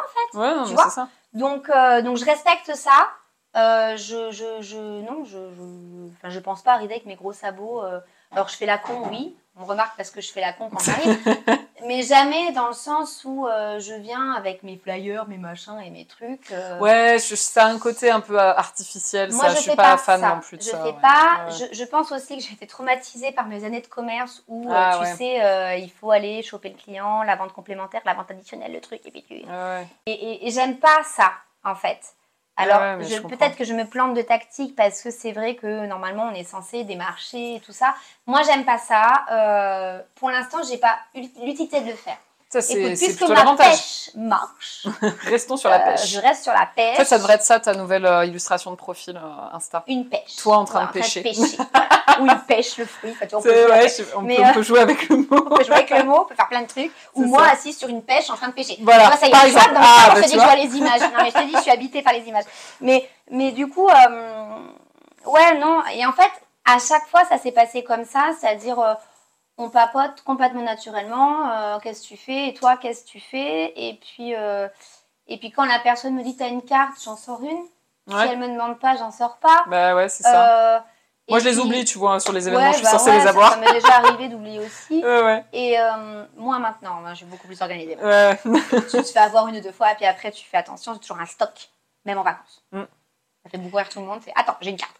Mais, Ah euh, ouais, non mais je... alors ça dépend de mon sac moi. Si, si j'ai mon sac de tous les jours, j'ai des cartes sur Mais, moi. euh, Sinon, euh, mais du coup, voilà. Et en fait, après, c'est aussi un côté chance, et tu rencontres les bonnes personnes au bon moment, Ouais. et puis un jour, ils ont besoin de toi.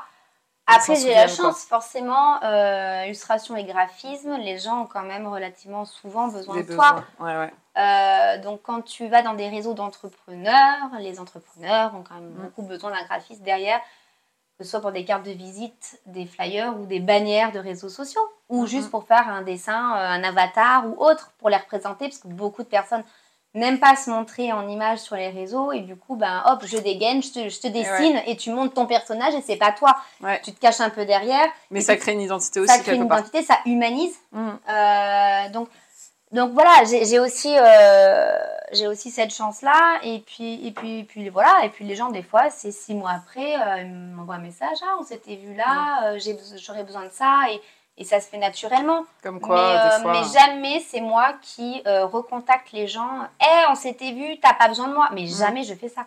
Ouais. Mais jamais. Alors peut-être qu'un jour, si vraiment j'ai plus du tout de taf et que j'ai pas le choix, je... peut-être, j'en sais rien. Après, c'est ça me fera violence hein, parce que Mm. c'est tellement pas mon truc, j'aime tellement pas ça que. euh, Ouais. Puis alors, moi, il n'y a, y a- y a pas pire. Enfin, c'est comme si je rentre dans une librairie et que le mec, il me saute dessus, il me dit Faut lire ce livre, faut lire ce livre, achète mon livre, achète Ouais. mon livre, regarde, Ouais, bah, en fait, c'est le bon moyen pour que moi, je n'achète pas ce livre-là et, Et je vais détourner la personne et je vais aller choisir mon livre. En disant, attends, euh, non, je choisis. J'ai pas envie de lire ce livre-là. Et ben, c'est exactement pareil. Mm, mm. Donc, euh, bah donc en fait, euh, ouais, je me laisse un peu couler par rapport à ça. J'ai de la chance, ça marche bien comme ça. Et puis ma pêche, c'est mon Insta, c'est-à-dire qu'en fait, euh, Ma pêche, c'est mon Insta. Bah je pense ouais. qu'on pourra sortir ça comme sous-titre de je, cette je, émission. je, je pa- je pêche par Instagram, c'est-à-dire que euh, d'un côté, je montre les projets que je suis en train de faire, donc ça peut donner l'idée aussi Mm. indirectement à d'autres personnes de m'appeler, ça leur fait penser à un truc que je peux les aider à faire. Ou alors je fais mes propres dessins euh, ou un peu autobiographiques euh, en Mm. fonction de ce qui peut m'arriver dans la vie et que ça va me faire penser à un dessin et je vais le dessiner. Et, euh, et pareil, ça va faire penser à un truc à quelqu'un et cette personne-là va me contacter et puis ça va se faire comme ça. Donc euh, en fait, ça reste hyper naturel quoi. Oui, mais c'est peut-être ça aussi qui fait que ça fonctionne. C'est que ça s'est fait naturellement. et. Bon endroit, bon moment. Ouais, c'est ça. Il y a hein. un côté chance aussi, il y a un côté. euh, Puis l'humain, enfin, je veux dire, faut que ça, faut que ça passe avec les personnes. Oui, c'est Moi, ça, je, faut avoir enfin, un bon je suis persuadée qu'il y a des gens qui m'aiment pas, quoi. Enfin, je veux dire, euh, et c'est pas grave en fait, Comme tu tout vois. le monde. Enfin, les, les, les gens qui ont envie de travailler avec moi sont des gens souvent que j'ai croisés et, euh, et avec qui le contact s'est bien passé et ils ont envie de bosser avec moi et j'ai envie de bosser avec eux aussi. Mm, mm. tu vois. Ça peut arriver qu'une personne, euh, puis tu, tu le sens en fait aussi. Ça t'est déjà arrivé d'avoir quelqu'un, tu dis j'ai pas envie de bosser Une avec seule elle fois. Ah ouais. Ouais. Ça m'est arrivé une seule fois. euh, on m'a demandé pour un, pour un devis, euh, pour un logo. euh, je dis OK. J'étais un peu blindée sur ce moment-là. Ça peut attendre le mois prochain. oui, pas de souci, on se recontacte. je lui envoie le devis à me retourner signé avec la compte, comme je fais avec Tout le monde. tous mes clients. Ouais. Et ainsi que le, le fameux document de découverte à remplir. soit souvent j'explique, soit vous le remplissez tout seul, parce que les gens qui préfèrent. Soit on peut le remplir ensemble, par visio, par tel, ou si la personne est dans la région, on se On un café compte, et on se rend compte, ça peut arriver. Euh, et puis j'ai pas eu de nouvelles, euh, une semaine, deux semaines, trois semaines. Et tu vois, au bout de trois semaines, je me dis, ah, bah, c'est bizarre, peut-être qu'il a pas reçu mon mail. Mm. Donc je relance dans le sens où, euh, est-ce que vous avez bien reçu mon mail? Est-ce que ce projet est toujours d'actualité ou pas? Parce que du coup, bah, moi, mon, en fait, mon, mon planning commence à se remplir. Ouais, donc. Et je me suis dit, ma merde, euh, si, qu'est-ce que je fais quoi? Est-ce que je lui Ouais. garde une place ou pas? Et en fait, cette personne-là m'a répondu, non, mais attends, euh, moi, euh, c'est la première fois qu'on me demande ça. euh, bah, en fait, je pense qu'on n'est pas compatible professionnellement. Et en effet, j'ai répondu, oui, je pense aussi. C'est Ouais. pas grave en fait. Ouais, ouais. Donc ça s'est pas fait Mhm. et c'était pas grave. Et c'était même tant mieux. Oui, parce qu'au final. Parce qu'au final, je pense qu'en effet, on n'était pas sur la même longueur d'onde. Ma façon de travailler ne lui convenait pas. Ouais. Euh, et dans ces cas-là, c'est pas grave. Oui, parce qu'il vaut mieux que ça s'arrête là plutôt que de lancer sur un truc pour que ça devienne conflictuel. ah en ouais, fait. non. Alors moi, j'ai pas monté ma boîte, franchement, pour, tu vois, voilà, pour avoir. Pour te prendre la euh, tête, quoi. euh, ouais. Mm. Pas- et en fait, c'est arrivé qu'une fois et du coup, ça n'est pas devenu un client. Mm. Et, euh, et en fait, avec tous les autres clients, j'ai beaucoup, beaucoup de chance parce que. euh, mais ça se passe tellement bien et ça devient tellement plus après, tu vois. Enfin, il Ouais. y a vraiment un lien qui, qui se crée, quoi, parce qu'il y a tellement d'échanges. Mhm. tu vois, que, que, que finalement ça roule et, euh, et euh, non, moi j'aime les relations saines, tu vois, moi je je travaille pas sous l'oppression en fait, hein, euh, j'aime pas, voilà, les gens condescendants qui, qui peuvent, oui, toi, fais-moi mon logo, enfin tu vois, non, ça marche pas, on est d'égal à égal, je suis là pour aider, pour apporter mon expertise, mais en aucun cas, je, je, voilà, je, je, je ne tolère pas. T'as déjà eu les fameux euh, les exemples qu'on a des fois où je te paye en visibilité ou ah, mais en même temps je vais pas payer ça juste pour un dessin. euh, T'en as déjà eu comme Alors, ça? je vais pas payer ça pour un, juste pour un dessin, non, jamais. Par contre, le euh, ah bah tiens, tu peux pas me faire ça en 5 minutes, euh, toi qui dessines. euh, Bah non, parce que alors, déjà d'une, ça me prend pas 5 minutes. L'expérience de samedi l'aura prouvé, hein 30 minutes au moins. Voilà, euh, suivant ce que tu me demandes, voilà. Ça. Et, euh, et euh, d'échange de bons procédés, ouais, il y en a qui demandent. euh, ça s'est jamais vraiment fait, je crois, euh, parce qu'en général, j'estime que tout travail mérite salaire, mais Ouais. dans les deux sens. hein. Ouais, ouais. Euh, et que euh, et qu'en fait euh, bah, on se paye pas en pub enfin je veux dire c'est tu vois des fois c'est ouais je te, je te, je te mettrai en story bah ouais super et donc c'est la story qui va payer mon loyer évidemment non mais tu vois enfin mais il arrive un moment ça peut ça peut hein Ça peut arriver. euh, moi, ça m'est jamais arrivé. Il y a Le cas, le cas de figure, c'est jamais passé, mais parce que souvent, je, je- voilà, je- j'explique que euh, qu'on a tous besoin de vivre et qu'on ne peut pas vivre que de troc. Des Mhm. fois, ça peut arranger, hein, je dis pas. Mhm. Euh, mais il faut que ça, que ça arrange dans les deux sens. C'est-à-dire que Ouais. des- souvent, on me propose des choses comme ça, mais on me propose des choses auxquelles je n'aurais pas eu besoin. Oui, donc du coup. Donc là, j'y trouve pas mon compte, si tu veux. bah oui. Si vraiment j'ai besoin, je te dis vraiment une bêtise. euh, je veux, euh, j'ai besoin de me faire mon site euh, boutique vitrine. Je n'ai pas les compétences pour, donc j'en ai besoin. Je dois Mhm. me l'acheter. Et que la personne qui fait des sites me contacte et me dit, euh, je peux te le faire, ça vaut tant. euh, moi, j'ai besoin de tant d'illustrations, combien ça, et voilà, et qu'on trouve un, Ouais. et que, mais voilà, parce que j'avais besoin de ça. Mais, Oui. euh, mais tu vois, ça, ça si on me propose, ouais, tu peux me faire mon logo, puis je te fais un massage derrière, ben, en fait, j'y trouve pas mon compte parce que Ouais. ce massage-là, c'était pas forcément quelque chose que j'avais l'intention de me payer Ouais, là, c'est ça. Ouais, pour ma boîte en plus. Mhm. Parce qu'en plus, je, je- je sépare vraiment mon côté perso Oui. et mon côté pro. Bah, normal. Donc, il faut que mon pro me rapporte à mon pro, Mm. si vraiment j'avais un troc à faire. Donc, euh, donc là, non, j'y trouve pas forcément mon compte. Et puis le payer en pub me fait bien rire. C'est vrai que euh, si tu vas voir ta boulangère, je prends souvent cet exemple-là, tu vas voir ta boulangère un matin et puis tu lui demandes une baguette, s'il vous plaît. Je ne vous la paye pas. Je vais dire à tout le quartier que votre pain est le meilleur euh, de la ville. Toi aussi, t'as vu cette vidéo Ouais, euh, ouais, ça on m'a pense à la même. marqué parce Je la donne souvent fait, cet c'est exemple aussi. tellement vrai. Ouais, c'est Mais ça. qui, là, Mm. aujourd'hui, penserait, oserait Mm. dire à la boulangère Je ne te paye pas ton pain, je veux l'avoir gratuitement, mais en échange, je te fais de la pub. Ouais. Qui oserait le faire? Oh, il y en a bien un qui va l'oser. Hein, Ah, mais- tu- ah, Ah, moi, je le fais D'aller jamais. à la boulangerie pour demander ça Ah non, non, mais, mais, personne ne le fait. Par contre, euh, quand tu es entrepreneur, Ah, les gens osent. les gens osent des fois te demander ce genre de choses, en fait. Mhm. C'est- aberrant.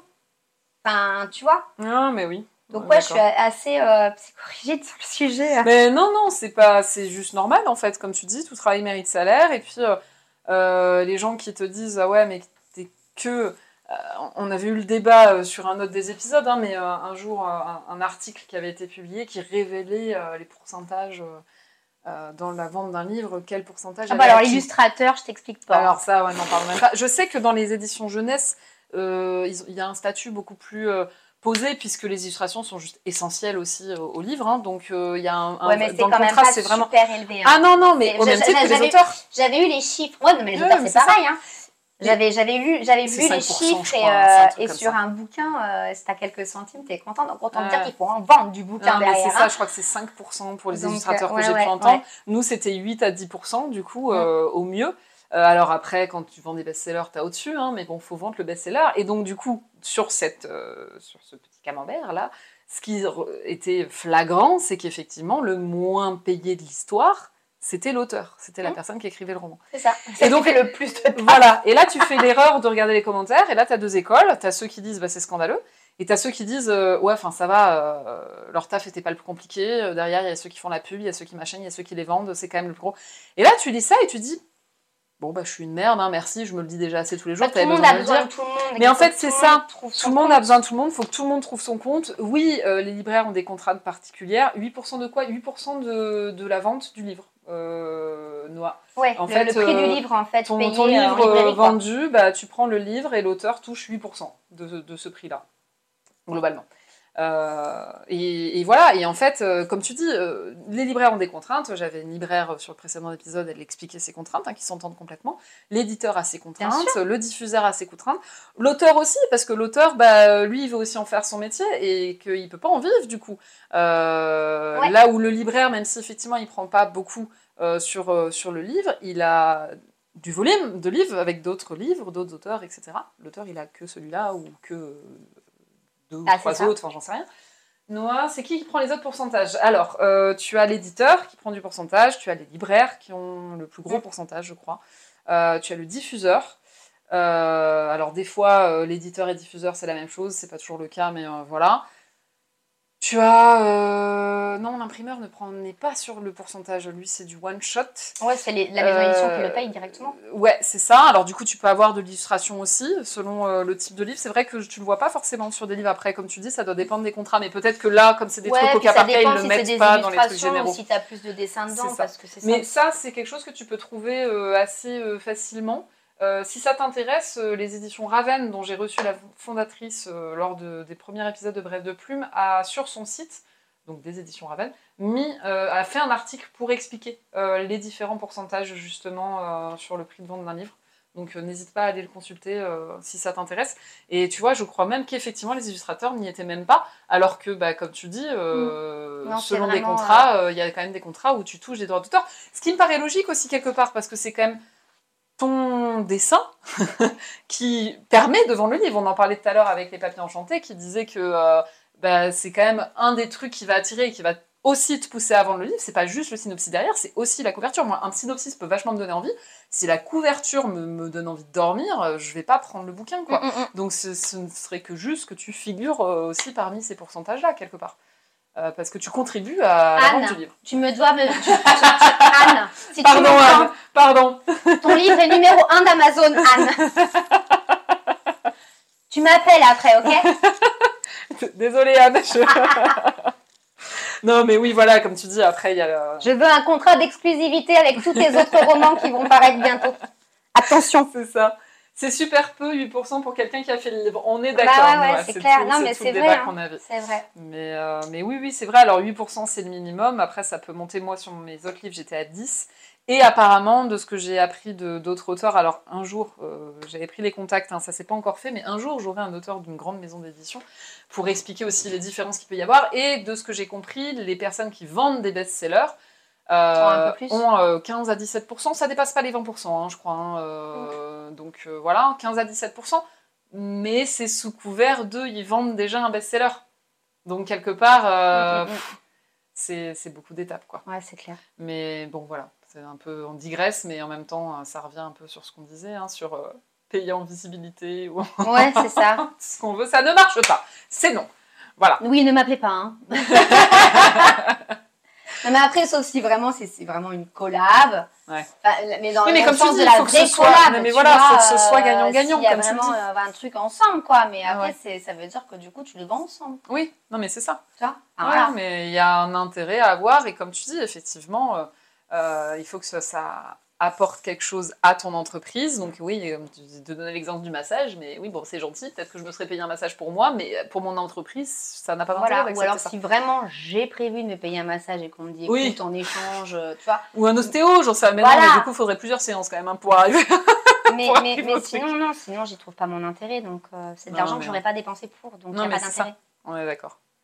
Ouais. Bon, ben voilà, ce Non, sera le... tout, désolé, hein. Ce sera le mot de la fin. Ben non, non, faut passer. Ce sera le mot de la fin de dire voilà, métiers créatifs, ce sont des métiers comme les autres, C'est ça. qui demandent des compétences, qui demandent du travail, de la concentration, qui demandent plein plein de choses, hein, euh, dont on a parlé avec Anne-Laure déjà là tout du long. Alors c'était bien parce que du coup, on a eu aussi l'approche du dessin. Euh, on a eu l'approche beaucoup de l'écriture, puis l'approche du dessin où toi, c'est tu infuses. Voilà, je retiendrai ça Ouais, j'infuse, moi. Je es une bouilloire. Et tu mets le sachet, puis après tu attends. Et après, ça. pouf, les idées elles arrivent.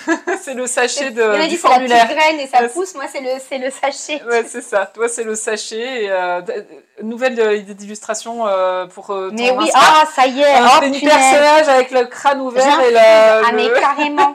Faut que je la note, celle-là. Ah ouais. Eh ben, tu Merci, vois. Agathe. Mais écoute, je te, avec grand te plaisir. Je vais faire le sous-titre de l'émission, une émission où on infuse euh, les idées. Mais non, non, je te laisse le copyright sur celle-là. bon, ben merci beaucoup, Anne-Laure, en Bah, d'être venue. toi. Avec grand plaisir.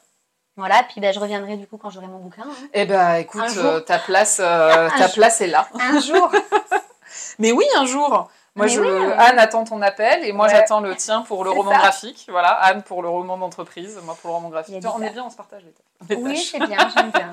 Ça me plaît. Bonne organisation. Bon, eh ben merci encore, bonne continuation. Et puis, bah, j'espère aussi euh, qu'on verra fleurir euh, d'autres de tes illustrations sur des livres. Ou, euh, Bah ouais, j'espère aussi. J'aimerais bien, ouais. Affaire à suivre. Ouais, Merci. merci à toi. Et c'est ainsi que se conclut cet épisode de Brève de Plume avec Anne-Laure Chaplet, illustratrice et graphiste sous le nom Cœur de Graphe. Merci à elle d'avoir accepté cette invitation et à vous pour votre écoute. À bientôt pour le prochain épisode.